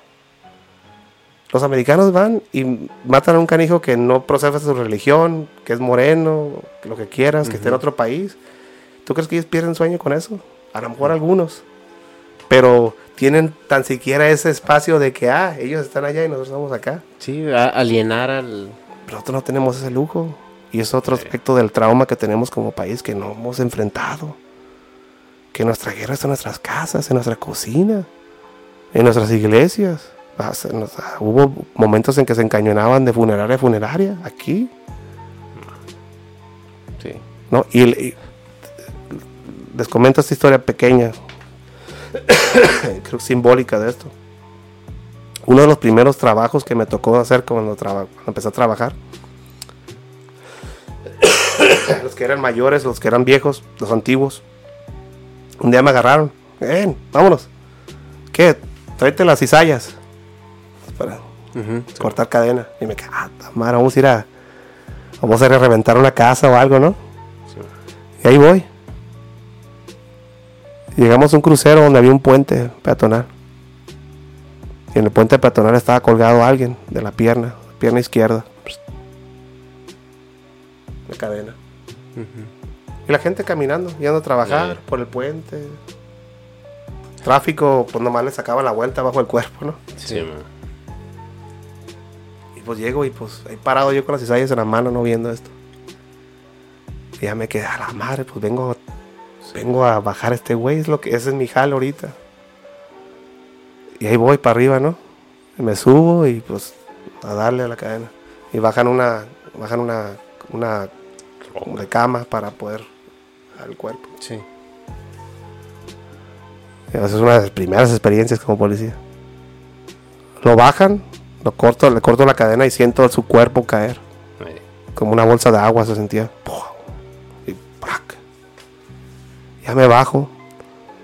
¿no? Y le digo al vato de los antiguos, el que me llevó, le digo, culero, eh, qué culera muerte, qué gacha, qué manera tan culera de irte, ¿no? Qué culeros lo que- los que hicieron esto, qué pinches culeros y personas, no mames, esto es maldad pura. Y me dice, no, güey, estos vatos fueron buena onda. Y me dije, ¿cómo que fueron buena onda, güey? Me mames, mames esto.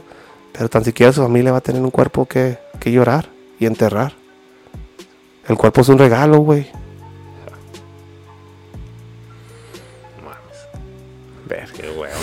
El cuerpo es un regalo. Y me di cuenta de que cualquier normalidad que yo pensaba que había en México, Ajá. Aquí vivimos en una simulación, güey. En un mundo donde colgar un güey de un puente, torturado y ejecutado, es un acto de caridad y de bondad. Y se reconoce.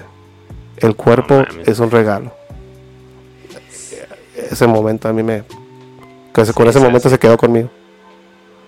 Sí, pues, está sí muy denso. Es que es- se escapa, o sea, escapa la, Sí, pues sí que. la realidad. Pues cómo le llevas la contra, ¿no? Así Sí, que no, no es eso, güey. Ajá. Estás mal. Sí, Pero Entonces, si te das- esa, historia específicamente es un ejemplo de cómo no te ocupa, todos los mexicanos ocupamos sentarnos en una pinche mesota, todos, hablar nuestros pedos, güey. Todos, todos, Sí, pues sí.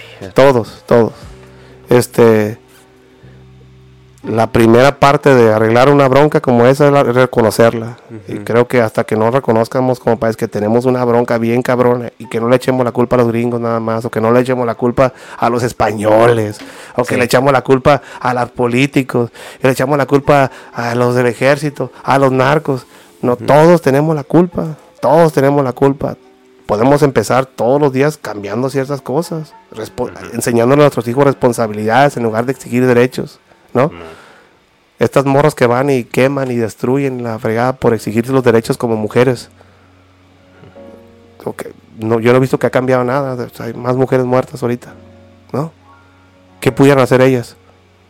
O si, tú, si ustedes van a la India, ahí hay también hubo- hay broncas de feminicidios y de Sí, violaciones. cierto. E- ese. ¿eh? ¿Y tío, qué, tío, qué, les- qué- tío, qué les- qué hacen? Ajá. El, el gobierno les deja cargar armas. De hecho, el gobierno les dice, ay, carguen cuchillos. Y, y las broncas acabaron.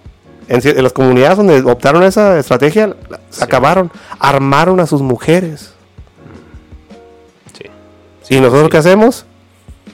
Bailamos, Ah, rayamos paredes, este, hablamos de feminismo. Cuando el, real, el, el verdadero feminismo que ocupa México es que nuestras mujeres se convierten en adelitas otra vez. Ese es el feminismo que ocupamos. Sí, pero, Pero pues, hasta que, hasta que, digo, hasta que no aceptemos nuestras broncas, vamos a seguir. Sí, pues ahí el pedo es de que, pues, es, a mí yo como veo esas acciones es de que, pues, es lo que se les ocurre, güey. O sea, no digo que sea una solución, pero ni que esté mal o bien, sino es lo que les da el cerebro para hacer, güey. Sin meterse en más pedos. Pero como, por eso te preguntaba lo del, ah, o sea, quieres ser ilegal y cargar un cohete. O sea, no, es de que, pues, como medio de defensa, Ahí te va. cargar un Ahí te va. cuchillo y pero Todos los mexicanos vamos a escoger ser una cultura cazadora. Ujú. Y Ey, todos como mexicanos vamos a empezar a cazar de manera furtiva. Ahora, eh, vamos a empezar a hacer leyes de protección ambiental para que esa cacería furtiva ocurra en un lugar. Y aparte vamos a hacer leyes de responsabilidad para que si tú traes un rifle como esos, puedas tener acceso a tus medios y puedas ir a tirar y practicar. Y aparte de eso te vamos a capacitar de manera de cómo operar un arma segura, de una manera segura, cómo guardarla en tu casa, qué pasa, que, que, que- ¿sabes usar un torniquete? ¿Tú sabes un- ¿Ustedes saben usar un torniquete? Chingados. Yo sí sé usar un- utilizar No, un pues sí. torniquete y lo aprendí de americanos. Y utilicé más torniquetes que balas aquí en México y salvé a algunos cuantos cabrones de que se sangraran, ¿no? Yo considero que eso es un- algo esencial como mexicanos que debemos saber, pero no lo tenemos. ¿Por qué? Porque exigimos derechos, no responsabilidades. Sí, pues que hay, hay- hay skills o, o cosas que ni siquiera sabes que existes porque pues nadie te las enseña, no las ves, no, no, No, no, no, tienes contacto y, No, no, no es y por eso. muchas veces ni siquiera quieres tú enterarte, ¿no? ¿no? es por eso. Es porque no tomamos la responsabilidad de buscar esa capacitación. Porque sí hay. Cruz Roja Mexicana está en todo el país y ofrece cursos de primeros auxilios a quien quiera llegar y no los llena porque la gente le vale madres. Y me incluyo. En este caso, porque pues, en ese yo, yo tiempo no yo- sabía. ¿Eh? O sea, lo que estás diciendo, pues yo no sabía. La ignorancia no se excusa. No, pues sí. ¿Verdad? O sea, no, no es excusa, es explicación. Sí, pero, pero, pero, pero a fin de cuentas es explicación, pero tú crees que le vas a explicar a tu familiar que se está desangrando en el piso. Hey, es que no sabía. Pues no, es de que verga, ya, ya fue. Ya fue. Pero, o sea, mi punto es de que pues es buena información. Pero pues no se me ocurre buscarla. A- primero, número uno, acepta, hey, vivo en un país que está claramente en guerra. Ajá. A lo mejor no es la guerra como Ucrania, porque se me hace bien chistoso que como mexicanos ponemos la pinche bandera de Ucrania en nuestro perfil de Facebook, siendo de que en las primeras 72 horas matamos más gente aquí en México de manera violenta que en esa pinche guerra, ¿no? Sí. Entonces, un- date- ah, estamos en serio, órale, Con pues, ataques coordinados de un gobierno. de un sea, gobierno, de una pinche fuerza militar cabrona, ¿no? Sí. Pero aquí, la, neta, Sí, mo. grabamos las Sí. primeras 72 horas así como que, hey, ya sé que ustedes tienen Sí. guerra, ¿no? Pero es como pinche Kanye West cuando subió. Ajá. Hey, ya sé que tuviste el mejor álbum del año, pero Rihanna estaba más cabrona, ¿no? Haz de cuenta que hicimos eso. Sí, pero, aceptación. En primer lugar, hey, vivo en esta, órale. Sí, ¿Qué, qué puedo cambiar yo en mi vida y cambiar en la vida de mi familia para, número uno, orientación? Oye, ¿las armas son malas? ¿O las armas son instrumentos de personas que nos quieren hacer mal? Ah, ¿Puedo hacer algo con un rifle de cacería para defender mi hogar? Ocupo una ametralladora. Los ucranianos con rifles de cacería de, de- de- de- de 308 están poniendo en jaque a las fuerzas especiales de los rusos, ¿eh? Y con supresores que hacen en sus pinches casas. Ah, están creando este bloqueos antitanques en fábricas de soldar y están soldando. Se están las, las destilerías empezaron a hacer, en lugar de botellas de vino, ahora están haciendo molotov. Sí, está botellas de haciendo molotov. molotov. Sí, una cervecería está haciendo eso. Ellos ya aceptaron que están en guerra. Ellos ya aceptaron. Todos, dije, hey, todos estamos en guerra. ¿Qué es lo primero que hace el presidente de Ucrania cuando todos están en guerra? AK-47 para ti, AK-47 para acá, AK-47. No, no, no les dijo, hey, estamos en guerra, todos métanse en su casa, el ejército tiene esta. Tra- Tranquilos ustedes. Simón. No, responsa- todos somos responsables por la defensa, ¿no? Sí. Ahora, diferencias culturales. Sí, los americanos eliminaron a, su- a los a que estaban ahí, ¿no? Muchos genocidio completo de los de, la- de los nativoamericanos. Ujú. Pero cómo responden a los problemas los americanos. Hay, hay cosas malas y cosas buenas, como todo. No puedes tener no puedes tener un absoluto. Un asalto de banco con dos cabrones con AK-47 y equipo de blindaje en Sí. Los Ángeles. Una vez ocurrió. Y cambió el esquema de cómo hacen cómo la policía opera en Estados Unidos. es- en los noventa Los y Ángeles, tantos, sí, ¿no? Los Sí, sí, sí, sí, fue muy sonado. ese desmadre. que fue, Fue un desmadre. una balacera. Una vez ocurrió. Y eran como dos güeyes, ¿no? Dos cabrones, dos cabrones de descendencia ucraniana o rusa, no sé qué fregados. Blindaje corporal. La policía tenía pistolas 9 milímetros. Sí. Y hasta los del SWAT tenían este, rifles 9 milímetros en forma de MP5. Los cuales no penetran el blindaje corporal que traen ellos, ¿no? Y los atraparon porque se les bajó el... el- Se les acabaron el- las balas. No, y iban drogados y se les bajó el efecto. y Fue cuando les empezó a dar paranoia No, también. No, los, los pararon, uno porque se les compuso el carro. Mm. Y uno va de pie y se le acabaron las balas y dijo, por la última para mí. Así fue uno. Sí. Y otro porque le dispararon con el MP5 9 Sí. milímetros a las piernas. Ah, sí, sí, sí, sí. sí. Por eso los detuvieron los dos. Ujú. Gracias a Dios. Y no mataron a ningún policía. No se murió nadie más que ellos. Pinche milagro. Pero ese evento cambió la manera y el esquema que opera la policía en Estados Unidos. Se militarizó la policía en Estados Unidos. Podemos hablar de los pinches policías corrupta y racista y lo que quieras de Estados Unidos, que matan negros y que matan y que son bien déspotas con los latinos y todo. Es generalizar, igual que se generaliza aquí en México, que todos los policías son corruptos.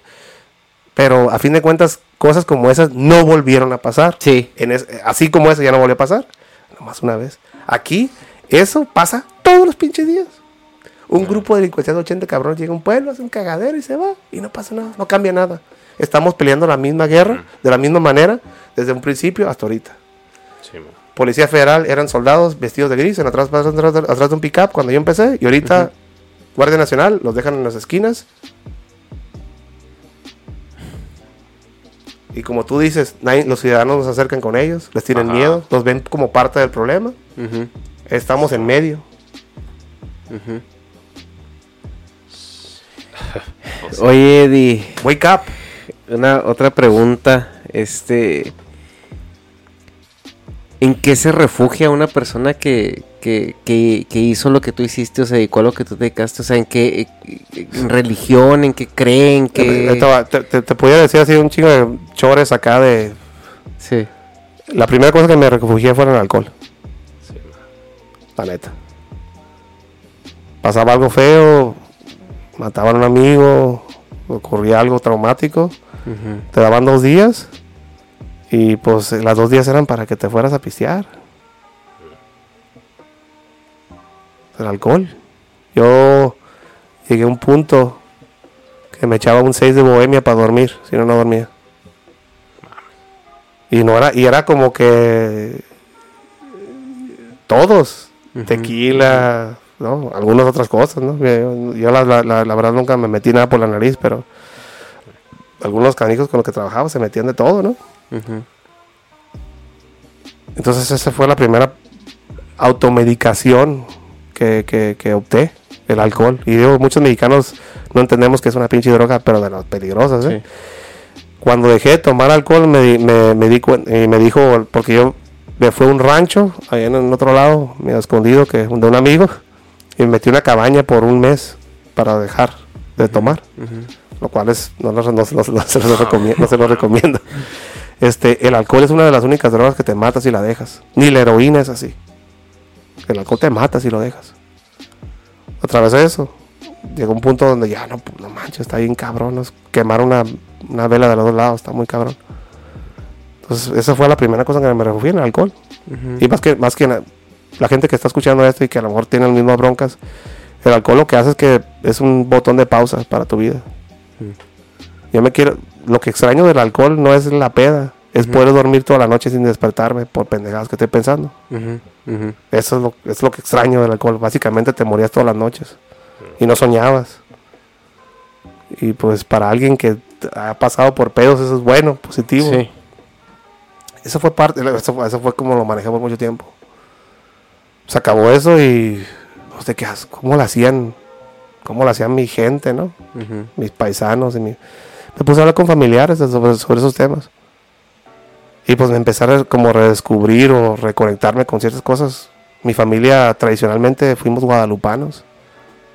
Este, tengo descendencia de, de la Ciudad de México, de Guadalajara, de Colima, de Michoacán.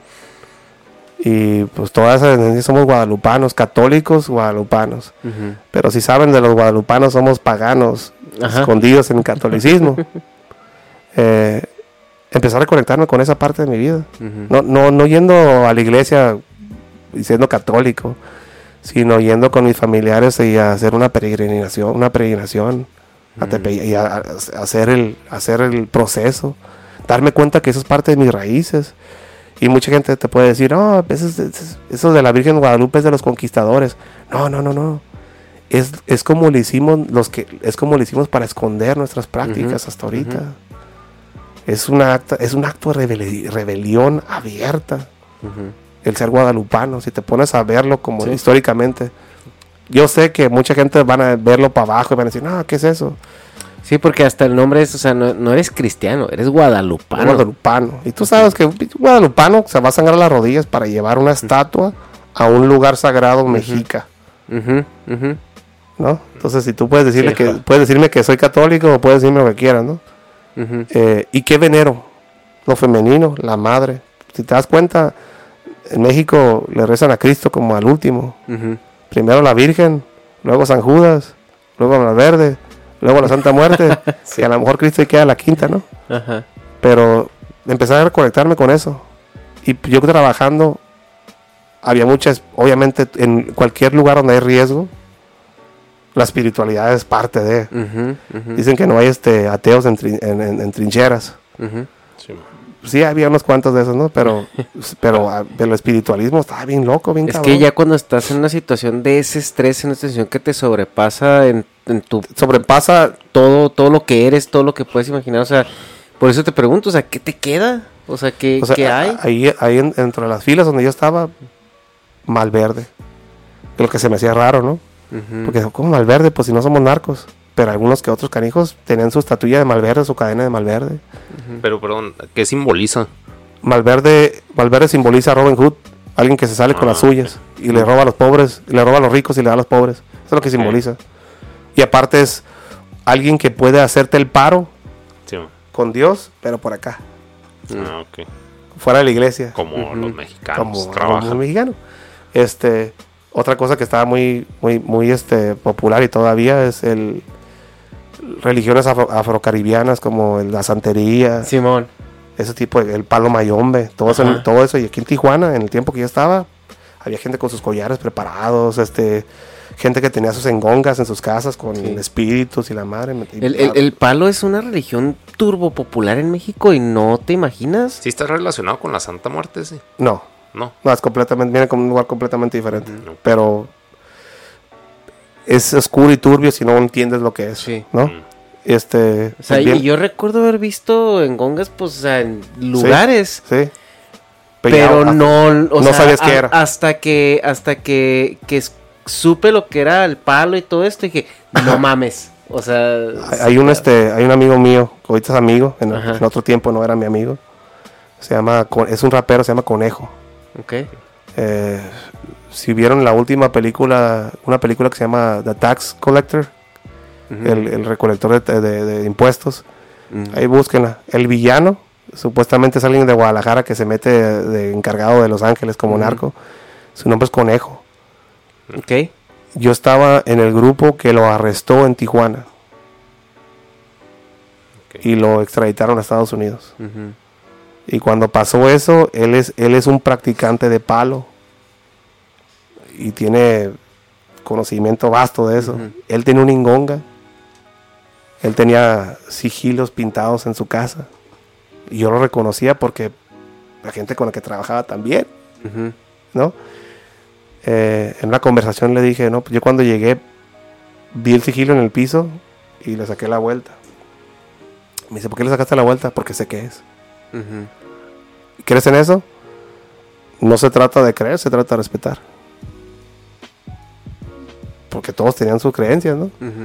Entonces, y con él me di cuenta de eso, ¿no? Digo, no éramos amigos en ese tiempo y ahorita ya somos bien amigos. Nosotros, este, que está, que está también es parte del, del proceso de curación, ¿no? Que, que, que he estado atravesando yo. Como reconectarme con gente como, e- como esa persona y ver, oye, no éramos diferentes, tenemos de la misma edad, estamos en si- situaciones similares yo él, que estamos viviendo una vida completamente diferente a esa y la vivimos gracias a la vida que habíamos vivido antes. Entonces, con él me di cuenta de ese tipo de cosas, especialmente la- el, el- el elemento de la fe en personas que están bajo riesgo. otra cosa que estaba bien prevalente y de una manera un poquito más oculta fue la Santa Muerte. La Santa Muerte como, de, como culto público del 2000 para acá. Ujú. Inicia en la Ciudad de México. Tiene antecedentes históricos por todo el país. Creo que donde hay mucha concentración es en Tepito, ¿no? En Tepito. Es- eh, muy, en Tepito popular. fue el primer altar público que existió. Había otros, pero o sea, no era no era la representación femenina femenina de la muerte santificada. Ok. Eso pasó en Tepito primero. Y si ustedes van para allá y ven una celebración de la Santa Muerte allá, es exactamente lo mismo que una celebración guadalupana. Nada más cambian la imagen de la Virgen de Guadalupe por una santa. Sí. Y eso me hizo como que verlo y em- empezar a como cuestionar eso. Una de las primeras cosas que hicimos cuando salí a la calle a trabajar es que me llevaron a, a, a- a prender una veladora a San Judas en la catedral aquí en, en. Tijuana. Fui y le pedí una, una, una veladora a San Judas y me dijeron, ¿sabes por qué San Judas? Y dije, porque es el santo de las causas perdidas. Y sí, esa es, esa es una, pero también es el último santo al que le rezas. Y me quedé, ¿por qué? Porque como se llama San Judas, puede ser el otro Judas. Entonces Ah. es el último que le rezas para que no, porque a lo mejor te topas con el otro, ¿no? Ajá. Y órale, por eso es el último, sí, ese es el último que le rezas. Órale. Voy y le prendo una veladora a San Judas. Ahora vamos a prenderle una veladora a nuestra madre. Y me quedé, pues vamos a poner la veladora a la Virgen, ¿no? Ajá. Cruzamos la calle y hay un mercado de abastos Sí. contra esquina de la catedral en Tijuana. Y adentro de ahí es- hay un altar de la Santa Muerte, uno de los más viejos en Tijuana. Y los que estaban conmigo me dicen, compren una botella y prenden la veladora. Y me quedé, ah, cabrón, ¿qué estoy haciendo, no? Ajá. Le compré una botella de tequila y una veladora. Y se la puse, pues todos los, los antiguos lo están haciendo, porque no lo voy a hacer yo, no? Y uno de los antiguos me dice, mira, este, esta imagen la van a usar un chingo de gente para intimidarte, que te dé miedo, para hacerte embrujos, para hacer todo ese tipo de cosas. Que te pertenezca desde ahorita, para que no te afecte. De lo que me dijeron, ¿no? Y, y uno de ellos me dijo, es la muerte, güey. La muerte está del lado de todos acéptala y el pedo. Órale, ya, esa fue mi introducción a eso. Después, pues ya hablé con personas que lo practican y, y que lo hacían todos los días. Decir, mira, para que no se confunda la gente. La gente va a pensar que la Santa Muerte es brujería y quemar cosas y pasarse huevos y eso. Es parte de, igual que el catolicismo. El catolicismo tiene un chingo de eso también. Pero en su núcleo es una, es una aceptación de la muerte en vida. Como los samuráis lo hacían los todo el tiempo antes de irse, a, traba- antes de irse a, tra- a hacer lo que hacían, meditaban sobre la muerte. Entonces en México también tenemos eso, como guerreros, pero como que no lo, no lo hemos solidificado o nos hemos concentrado en qué es. Sí. Yo tenía mi altarcito de la Santa Muerte en mi casa o en el apartamento donde estaba, donde estuviera, lo armaba, lo ponía. No pedía nada, pero me daba cuenta de que ella estaba acompañándome cada paso que dé. Y me preparaba, me preparaba todos los días para- básicamente para que me pasara algo, ¿no? Entonces era mi momento mori. Recuerda que tienes que morir, ¿no? Así como los generales romanos que tenían un esclavo que caminaba atrás de ellos después de una victoria. La única función de ese esclavo era decirle en el oído al emperador, hey, recuerda que tienes que morirte, para que se te bájale de huevos, básicamente, ¿no? Ujú. Ya después me di cuenta, yo por mis creencias y mis prácticas, que pues básicamente es lo mismo que los, los guadalupanos y los, es la misma fregadera. Ujú. Ujú. Simplemente están envenenando dos aspectos de la vida, la vida y la muerte. Entonces eso, eso lo tomé como fortaleza. Tú me hablas de qué he estado usando ahor- ahorita para tratar de so- sobrellevar mi experiencia y todo. Número uno, trabajo. Este, soy activista. Ah, Trabajo no solo para los derechos de personas que están tratando de cruzar la frontera, sino para hijos de compañeros caídos que quedaron completamente desamparados porque el gobierno no los apoya para nada. Acabamos de pagar la operación de ojo de uno de ellos. Este, hacemos eso. Soy voz para muchos como yo que trabajaron en seguridad pública o siguen trabajando en seguridad pública o seguridad nacional de alguna manera en México y que no tienen una voz como la mía comunicando su historia en Estados Unidos. Trabajo para comunidades indígenas en Estados Unidos con sus programas de búsqueda y de protección interna porque están teniendo los mismos fenómenos que tenemos aquí de feminicidios, de desapariciones forzadas, de drogas entrando a las comunidades. Este, pues el trabajo, ¿no? ¿Qué, haces con el trauma? Lo trabajas, ¿no? Ese, es- ese es un aspecto de mi, de mi proceso.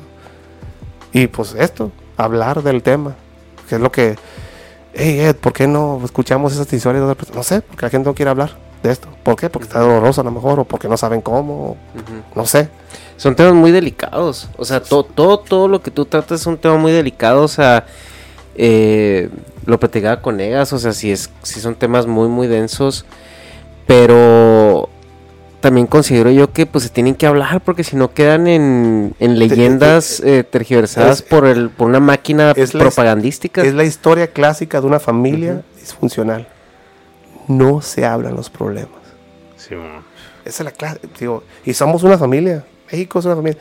Tenemos muchas tribus, tenemos muchas etnias y somos bien culeros con ellas, algunos de nosotros, no todos, pero algunos de nosotros somos bien culeros con ellas. Es- el, el decirle indio a alguien es un insulto. Para en algunas partes del, del país todavía se tiene que cambiar eso. Ujú. Eh, no, toparte con una- un, un grupo latinoamericano en Estados Unidos, pues algunos de ellos tienen casinos y tienen un millón de dólares en el banco Sí. cuando nacen, ¿no? Es diferente pero es tema de orgullo que alguien llegue con plumas de águila y se ponga a tocar las canciones de su gente. Eso debemos hacer nosotros también. El Pero no hacemos. el folclore tan, tan pues, el folclore mexicano es tan pero bonito, por- ¿no? pero ellos lo exigen. Ellos lo exigen. ¿Por qué? Porque los quisieron exterminar. A nosotros nos quieren exterminar también. ¿Quiénes? Nosotros mismos. Pero no lo exigimos, ¿no? Yo, yo, yo, yo en mi cuello siempre traigo a la Santa Muerte y a la Virgen de Guadalupe. Y la traigo colgada. Me dicen, Ed, esa madre es del, del diablo. esa madre es de la ah, es brujería. Y digo, ok, pero ¿por qué no le dices de la Virgen? No, porque la Virgen es... La Virgen es un símbolo de la capacidad de los mexicanos de sobrevivir a pesar de todo lo que nos han puesto encima. Y cuando digo los mexicanos, que nacimos aquí, que somos aquí, que comemos tortillas, que te- hacemos, comemos tacos, que, que mexicanos, que nos las arreglamos, no ocupamos de aquí, no, aquí ocu- ocupamos nada, aquí no las aventamos, aquí lo hacemos. Como los albañiles en una construcción que hacen un pinche comida gourmet arriba de una tapa de un bote, ¿no? Sí. Esos somos los mexicanos. Pero no lo celebramos, no lo reconocemos, no nos damos cuenta que esa es nuestra fortaleza. Es cuando yo viajo y cuando voy a otras partes del mundo, lo que me celebran o lo que me aplauden es eso. Y no mames, ¿dónde aprendiste a hacer eso? En México. ¿Por qué? Porque no teníamos otra y así nos la rifamos. Órale, qué chingón. Qué creativos, Qué dicen. Estos muchachos. Que son muchachos cre- creativos, pero la bronca es eso, no la creemos. Aquí en México celebramos otras culturas, pero menos la nuestra, muchas veces. Y no nos damos cuenta de esto, es que nos vamos a otra parte, ¿no? Y damos, uy, estos cabrones son bien secos, ¿no? Como, como les dicen, eh, hay una palabra en inglés que se llama, que es resourceful. Resourceful, sí. Que eh, como que en, en español no tiene una traducción como muy directa. Pero. Mexicanada. Ajá, ahí, una está la tradu- mexicanada. ahí está la traducción, mexicanada. Sí, Fíjate. que justamente eso, o sea, el, el- el mexicano, el, el gringo lo quiere mucho porque el mexicano es muy pronto para resolver problemas con las herramientas que tenga a ¿Sabe la no mano. sabe que no tiene bronca. Un, una co- un cabrón que sea encargado de construcción en Estados Unidos, sabe que si aquí los puede, no se tiene que preocupar que diga lo mismo de un grupo de cabrones de Oklahoma, ¿no? Morros Ajá. que llegan a trabajar. Sí, porque hay mucha gente, hay, hay mucho gringo que si no tiene la herramienta exacta, no te hace nada. Te dicen, es que no tengo el, no tengo el desarmador, no tengo las... y el mexa ya se las ingenió, ya... ya me- ponen el desarmador en el piso, ya hizo un desarmador de, de- Sí. de plano, ¿no? Digo, eso lo tenemos que reconocer. Sí. Digo, ¿por qué traigo esto colgado? Número uno, la Virgen de Guadalupe es un símbolo de que a pesar de todo lo que nos pusieron encima, a pesar de que nos quisieron enterrar, exterminar, este, todo eso, hay un bebé águila levantando a la Virgen, hay una luna abajo de la Virgen, que parte del trauma de la gente que nos conquistó, y hay una madre arriba de todo esto. A pesar de otra, a, a diferencia de otros lugares católicos en el mundo, el centro de la espiritualidad mexicana es una, es una mujer, es una madre. Si la gente se pone a pensar qué significa eso. Eh, la, la figura simbólica de la naturaleza en- en- es la mujer, porque la mujer es la que s- selecciona. Es la, la naturaleza es la que selecciona, el que sobrevive, el que muere. ¿no? Entonces al centro de, las, de los hogares eh, mexicanos culturalmente y tradicionalmente siempre ha sido una mujer. Ahora, ¿eso qué significa? Pues si eres un pinche machista y tienes tu pinche cabeza en el culo, pues, ah, no, pero los hombres también. Sí, los hombres también es parte de la dualidad. Ocupamos las dos. Ocupamos las dos. Pero, digo, terapia. El país ocupamos sentarnos y hablar esas madres. güey. Sí. ¿no? Te, nos estamos acomplejados bien, cabrón. Nos han convencido de que somos menos, nos han convencido de que tapa la chingada, nos han convencido de que el soborno, el, el- la mordida, todas esas partes, es, pues es cultura, lo tenemos. Todas, esas- todas, todas esas cosas vamos a hablarlas como familia, porque somos una familia. Y darnos cuenta de que en el mundo nos quieren un chingo. Ujú. Pónganse a pensar en eso. A los mexicanos, donde quiera que vaya, yo me pongo la bandera de México en la mochila y hablo español y me reciben como fiesta. Que yo creo, hablando de eso, creo que esta es la primera vez que te he escuchado más tiempo hablando español que de todo lo que tengo siguiéndote. Pues, este, pues tengo que hablar, digo, nadie nos profesa su tierra. Ajá. Digo, aquí México me- una cantidad impresionante de contenido en inglés, ¿eh? es que no hay, no, no tengo mercado en México, porque la gente aquí en México pues, no nos hemos sentado a la terapia, creo, ¿no? Ajá. O, o básicamente también otra, otro aspecto de lo que hago que sí me han dado mucha cuenta, son bien malinchistas. Ujú. Un canijo de, de Israel puede venir aquí a enseñar un curso de cómo, de antisecuestro, y se llena. Pero yo voy y no, no, nadie va. ¿Por qué? Porque soy mexicano. Y yo, y digo, si quieren, investiguenmelo. Ujú. Yo he dado capacitaciones en la academia de la FBI. Sí. y, y- y como mexicano, ¿eh? Ujú. no, no como americano. Yo con mi pasaporte mexicano lo dejé en el, en el, en el campo de entrenamiento, en la entrada de, de- de- de Cuántico. Hay una, hay una estación de, la- de los marinos. Y tuve que dejar mi pasaporte y tener un gafete de visitante para poder entrar como mexicano. Para capacitar a la FBI de qué hacer cuando van a otro país donde no pueden traer lo que deberían, lo que les gustaría traer. Sí. Ese fue, es- yo hice eso como mexicano y aquí no me dan cuan- un pa' cuando, ¿no? De llegar a sentarme a hablar con alguien aquí. Pero pues allá sí. ¿Por qué? El malichismo es algo, es, es algo real. ¿no? Y el, el, peor mexica- el peor enemigo de un mexicano, en mi experiencia en Estados Unidos, ha sido otro mexicano. Porque las envidias son cabronas. El tú qué, eso que fuiste por... ¿Eso qué? Fue un chavato corrupto. Los, todos los policías corruptos y aquí estás y estás vendiéndole pura. No, estás mal tú. Y, uh. Pero pues a fin de cuentas, mira, yo sigo para adelante, viendo para enfrente. Yo no tengo, yo no estoy peleado con México. Mucha gente me dice, hey, tú te fuiste. Yo no estoy peleado con México, yo estoy peleado con su gobierno. Yo estoy peleado con la manera que se ha administrado todo esto. Es- Eso sí, la verdad, yo no. Yo, yo nunca vuelvo a trabajar para el gobierno en México. Ni, ayuda, no, ni ayudarlo. Es- esa es mi experiencia. ¿no? Pero, su gente, güey. Yo, yo he viajado mucho. México tiene un pinche valor bien cabrón por su gente, güey. Somos, somos un pinche, somos un recurso natural bien loco.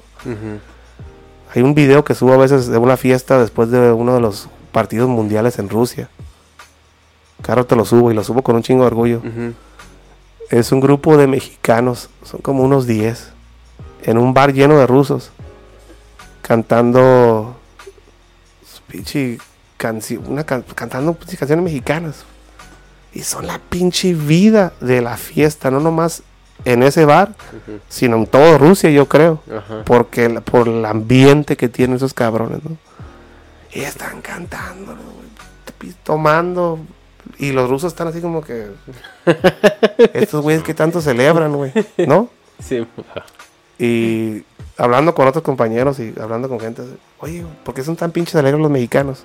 Y, y no somos alegres, lo que tenemos nosotros se llama malegría. Malegre.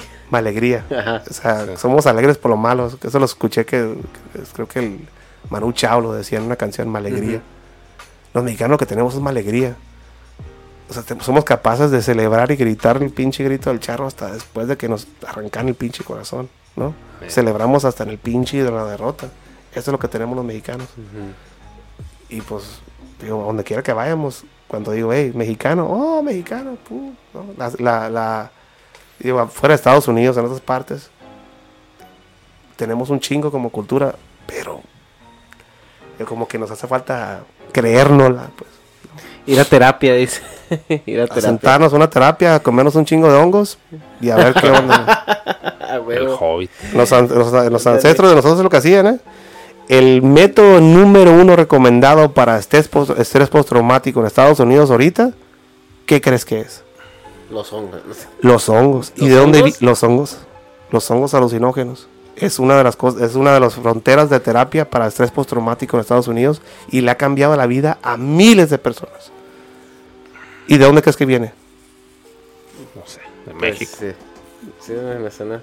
Los, los, los, los Beatles venían a ponerse con la María Sabina. Sí, tenían su siglos, la chamana. Y eso lo tenemos aquí. Y, y cuando yo digo hongos, como mexicanos, ¿qué piensan? Los drogadictos. Drogadictos, cosas malas, no, vato, no, drogas.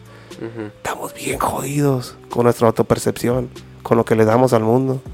Digo, nosotros le, damos a- le hemos dado al mundo alegría, música, medicina, cultura, comida.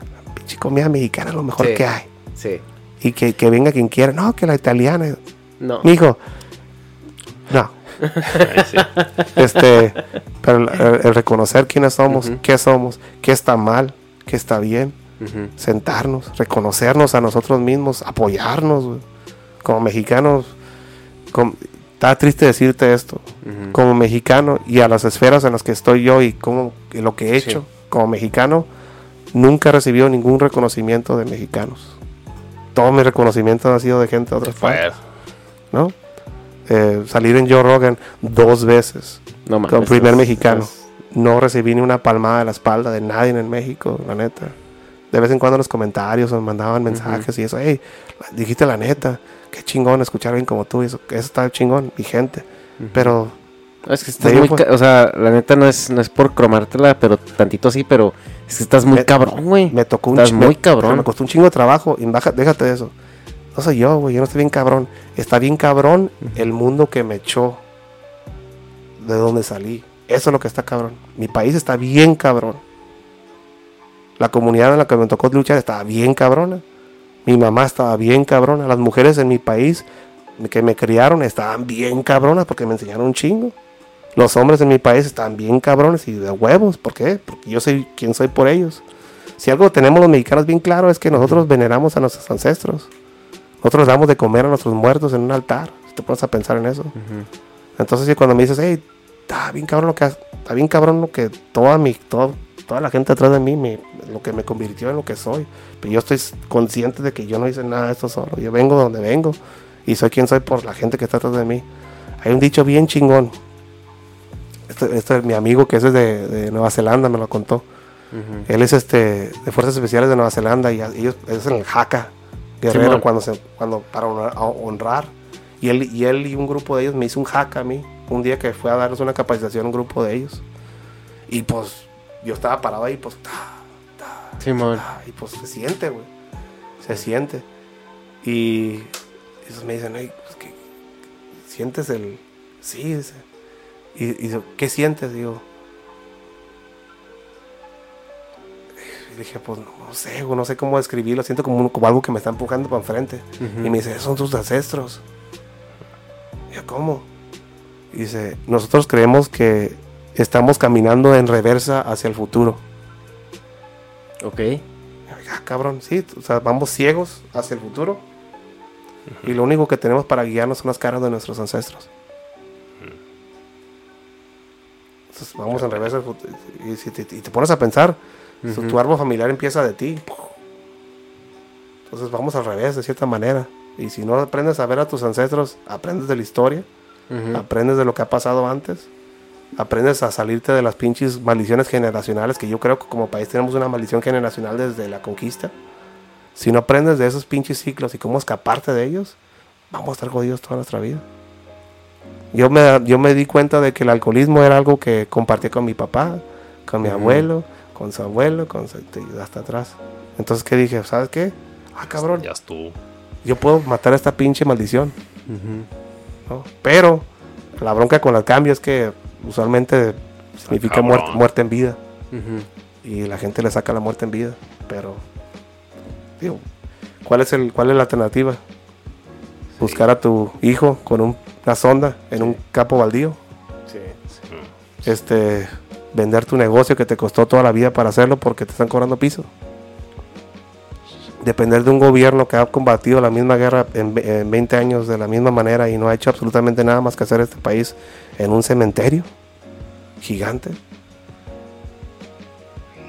No sé, tío, terapia, Sí, está- la aceptación. Sí, está muy cabrón. Ay, güey, pues. Pedos infinitos. Sí, está muy cabrón. Eh, pues yo creo que podemos, podemos dejarla aquí por ahora. Sí. Cool. porque este, sí hay mucho donde rascarle. Ahorita, digo, antes de, de grabar, también estuvimos platicando bastante a gusto y tocamos unos temas interesantes de, de Ucrania y todo eso, pero yo creo que a lo mejor, bueno, es una conversación aparte. Eh, algo que me gustaría preguntarte es, ahorita está, te está yendo muy bien. O sea, bueno, eso es la, lo que, lo que, Lo que lo que se se ve. está Es- proyectando, es, lo que es- se ve, es- ¿no? es bueno, es bueno saber lo que sé ahorita. Porque es como Ajá. que ahorita la gente está asustada y hay cosas que quieren saber de mi experiencia y de cómo la hemos hecho en México.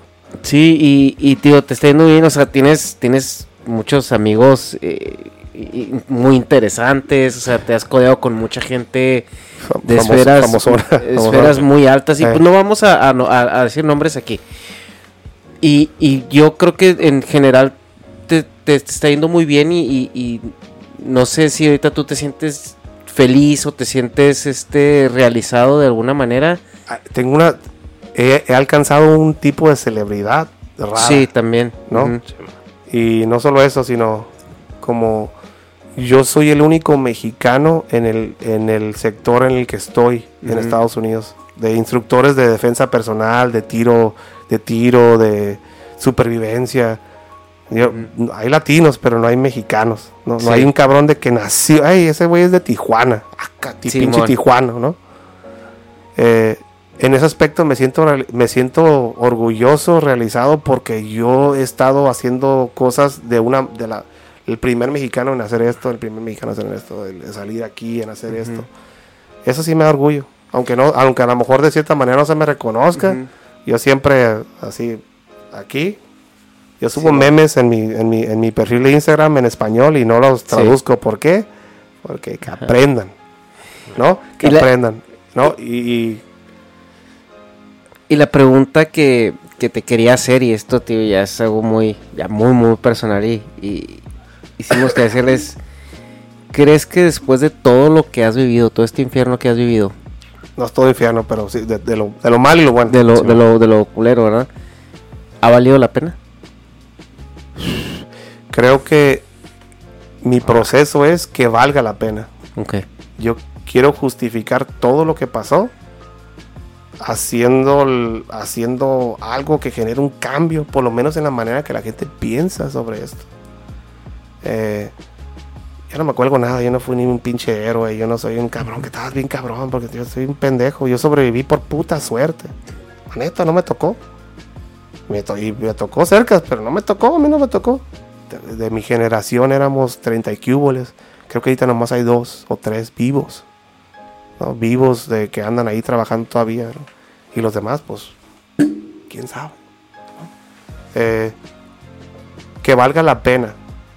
Ok, hey, acabo, como país acabamos de atravesar pinches sexenios bien culeros con presidentes que, que a lo mejor tenían buenas intenciones o no tenían buenas intenciones y nos jodimos. Ya, ok, ya, ya pasó. Ya pasó.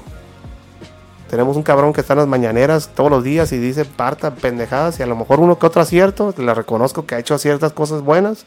Lo de la reforma energética se me hace que, pues mira, si hablamos de los intereses nacionales, qué chingón que está respetando esos pero nos va a traer un chingo de broncas porque hay otras fuerzas ujú. que nos van a querer joder. Y no por eso vamos a detener de hacer cosas que debemos hacer como país. Pero eso de echar la pinche culpa a los españoles por lo que está pasando ahorita son mamadas. Eso es de víctimas. No somos, ya dejen de pensar como pinches víctimas. No mames, mandar una carta a los españoles, españoles, cabrón, ¿no? Esos son mamadas de víctimas. Sí. Y hay alguien que les quiere vender eso, porque las víctimas son los más fáciles para imprimir. Empiecen a exigir quiénes somos, qué somos ahorita, qué, en qué nos convirtió el conflicto que este- estamos atravesando ahorita, qué somos después. Hay una alquimia en la violencia. Alquimia es cuando cambias el pinche metal, plomo en oro, ¿no? Si no vemos lo que nos pasó como una experiencia que nos transforma y no una pinche experiencia que nos hunde y que siempre vamos a echar la culpa. Imagínate que en 100 años estemos, hey, mándale una carta a los parientes de, de- de- Andrés Manuel López Obrador para que pidan disculpa por todos los muertos. No mames. Está ridículo. O sea, ¿qué, qué, ok, ¿qué puedo hacer yo hoy para cambiar todo este pedo? No se ven a mí. Yo tomé todo ese pinche trauma, todas esas chinga- todo lo que me hizo el gobierno, todas las traiciones, toda la falta de capacitación, la ignorancia, que gente de la ciudadanía me escupiera, porque todos los policías son corruptos, aunque yo mantuve al pinche margen, pero cabrón, y me costó mi seguridad personal, la de mi familia, mantenerme al margen, hacer todo lo que hice, y a nadie me lo aplaude, y está bien, no espero que nadie me lo aplauda, eso pues yo, yo decidí hacer ese jale, y yo decidí lo que, lo que me pasó, y ni, ni pedo. Pero ¿crees que me voy a sentar ahí a culpar eso? Háblalo. Empieza a hablar de las broncas. Hey, esto, todo esto estuvo mal por esto, por esto, por esto. Hey, pero los gringos, sí, los gringos tienen un chingo de broncas y, y son responsables de un chingo de cosas, pero ve, aquí también. Aquí también. Hey, pero no, pero que, ¿estás escuchando corridos de quién? ¿Y quién nos está escuchando contigo? ¿Tu hijo? Simón. ¿Y qué va, y qué va a crecer él? ¿A qué, qué va, ¿Quién va a ver como el héroe? Ah, pero es que, pero es que la cultura está bien, yo entiendo todo eso, pero sabes que todo tiene consecuencias. Todos los derechos tienen responsabilidades. Hay que exigirlos y hay que empezar a to- todos los días una cosa que hagas cambia algo pequeño tu manera de pensar.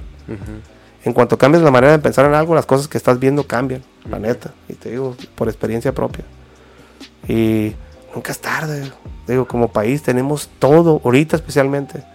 Tenemos el, tenemos el litio, tenemos los recursos, tenemos juventud, tenemos un chingo de gente jóvenes con un putero de ganas de trabajar. Tenemos todo como país para...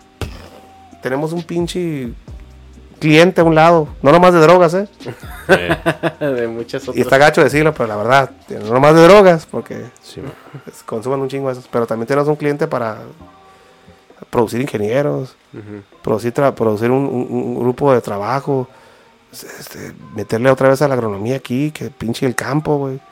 Es- o sea, no entendemos que cuando voy a Colima y agarro un pinche mango del árbol que se lo estaba comiendo un puerco en el piso, ese pinche mango cuesta 50 dólares en Japón. Somos ricos aquí, cabrones. Despiértense a la verga. No, pero no entendemos eso. ¿Por qué? Digo, no sé. Algunas veces pienso que debería ser como obligatorio que servicio militar en todo el país, que todos se vayan a diferentes partes de cuando están morros, para que entiendan que las realidades son diferentes en otras partes y para que se den cuenta de lo que tienen. ¿No? sí, man. Porque, digo, ahorita estamos en una etapa en que la juventud está exigiendo derecho. Yo quiero ponerme una falda para el uniforme de la escuela, es mi derecho. Ok, está bien, mis respetos. Pero es tu derecho, nomás quieres ver si te la puedes salir con la tuya. Ajá. Eh, Es más de, pues, a ver si puedo salir con la Ok, ¿y tu responsabilidad? Ok, te puedes llevar falda a la escuela. ¿Cuál exige una responsabilidad? Ah, mi responsabilidad es que cualquier persona que sea discriminada con esto, esto, esto, por la falda, pues yo voy a ser la persona que se va a poner enfrente de esa persona y decir, hey, este es su derecho, por esto, porque yo luché por ese derecho. sí. ¿Qué pedo? Y me voy a meter a estudiar derecho y me voy a hacer un cabrón que lo voy a pelear en la pinche corte para que este cabrón tenga su derecho. ¿no? Y yo te voy a defender. Esa es otra parte del que como mexicanos no tenemos, pues nomás sí. No queremos hacer. El servir, yo serví. Yo fui servidor público, yo serví. Yo serví de una manera bien diferente, pero serví. Sí. Pero eso nunca se me quitó de la cabeza que yo servía, no era de que "Ey, yo soy policía, ¿qué me van a dar? ¿Qué descuentos voy a tener? ¿Qué, qué- con cuál me puedo salir? ¿Me puedo salir con la mía? ¿Puedo manejar pedo? ¿Y no va a pasar nada? O sea, sí, es una manera de pensar, pero también que, pues, que, ah, ok, soy policía, tengo la placa. Me acuerdo la primera vez que una balacera. Eh, la verga, pues habla a la policía y te das cuenta, eh, pues yo, yo soy, ¿no? Y esos cabrones tienen cu- cuernos de chivo yo traía un, una R15 de 9 milímetros de ese tamaño. Que puta, pero- pero, de todos fui. Pendejo, pues a lo mejor, ¿no? Pero, ¿qué, qué van a hacer ustedes, no? ¿Qué es lo que van a hacer? es, eso, es todo. ¿Qué, ¿Qué puedo hacer yo? Cosas pequeñas. Las vas aumentando a la larga.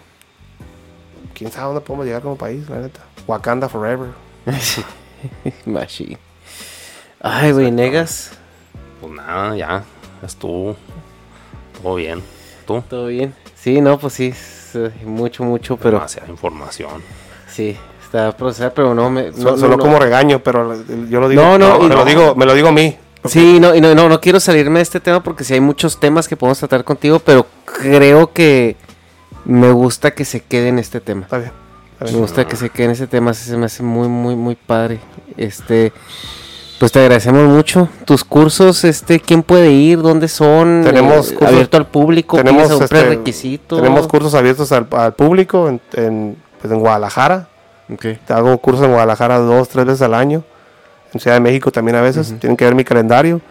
Eh, en todos Estados Unidos, ¿no? Eh, tengo una página de internet www.edsmanifesto.com. Ahí van a ver mi calendario. Igual ahí van a ver mis credenciales y todo, mi, mi- mi- todo lo, con quién he trabajado, con quién, dónde, en dónde he salido, qué he hecho. Para que la gente que tenga un poquito de duda quién soy y qué he hecho, que puede- ahí puede ver. Y este y en mis redes sociales, es manifiesto en Instagram. Estoy bien bloqueado, pero ahí me encuentran. Porque, ¿Por Shadow qué? ban. Porque digo la verdad, ¿no? Este y no, pues muchas gracias por la invitación. No, a ti Digo, por- a ti es- por estar es- aquí. Es un placer poder hablar en mi lengua natal de esos temas. Sí, Y muchas la verdad gracias. que hace mucha falta. Y pues, viva México, la neta. Siempre Sí. lo digo con un chingo de orgullo. Viva México. Viva México. Muchas gracias por estar aquí, muchas gracias por esta plática, eh, sobre todo en español, que siento que te hace mucha falta escucharte en español. Y pues a la próxima. Vamos. Muchas gracias. Ah, gracias. Bye. Bye.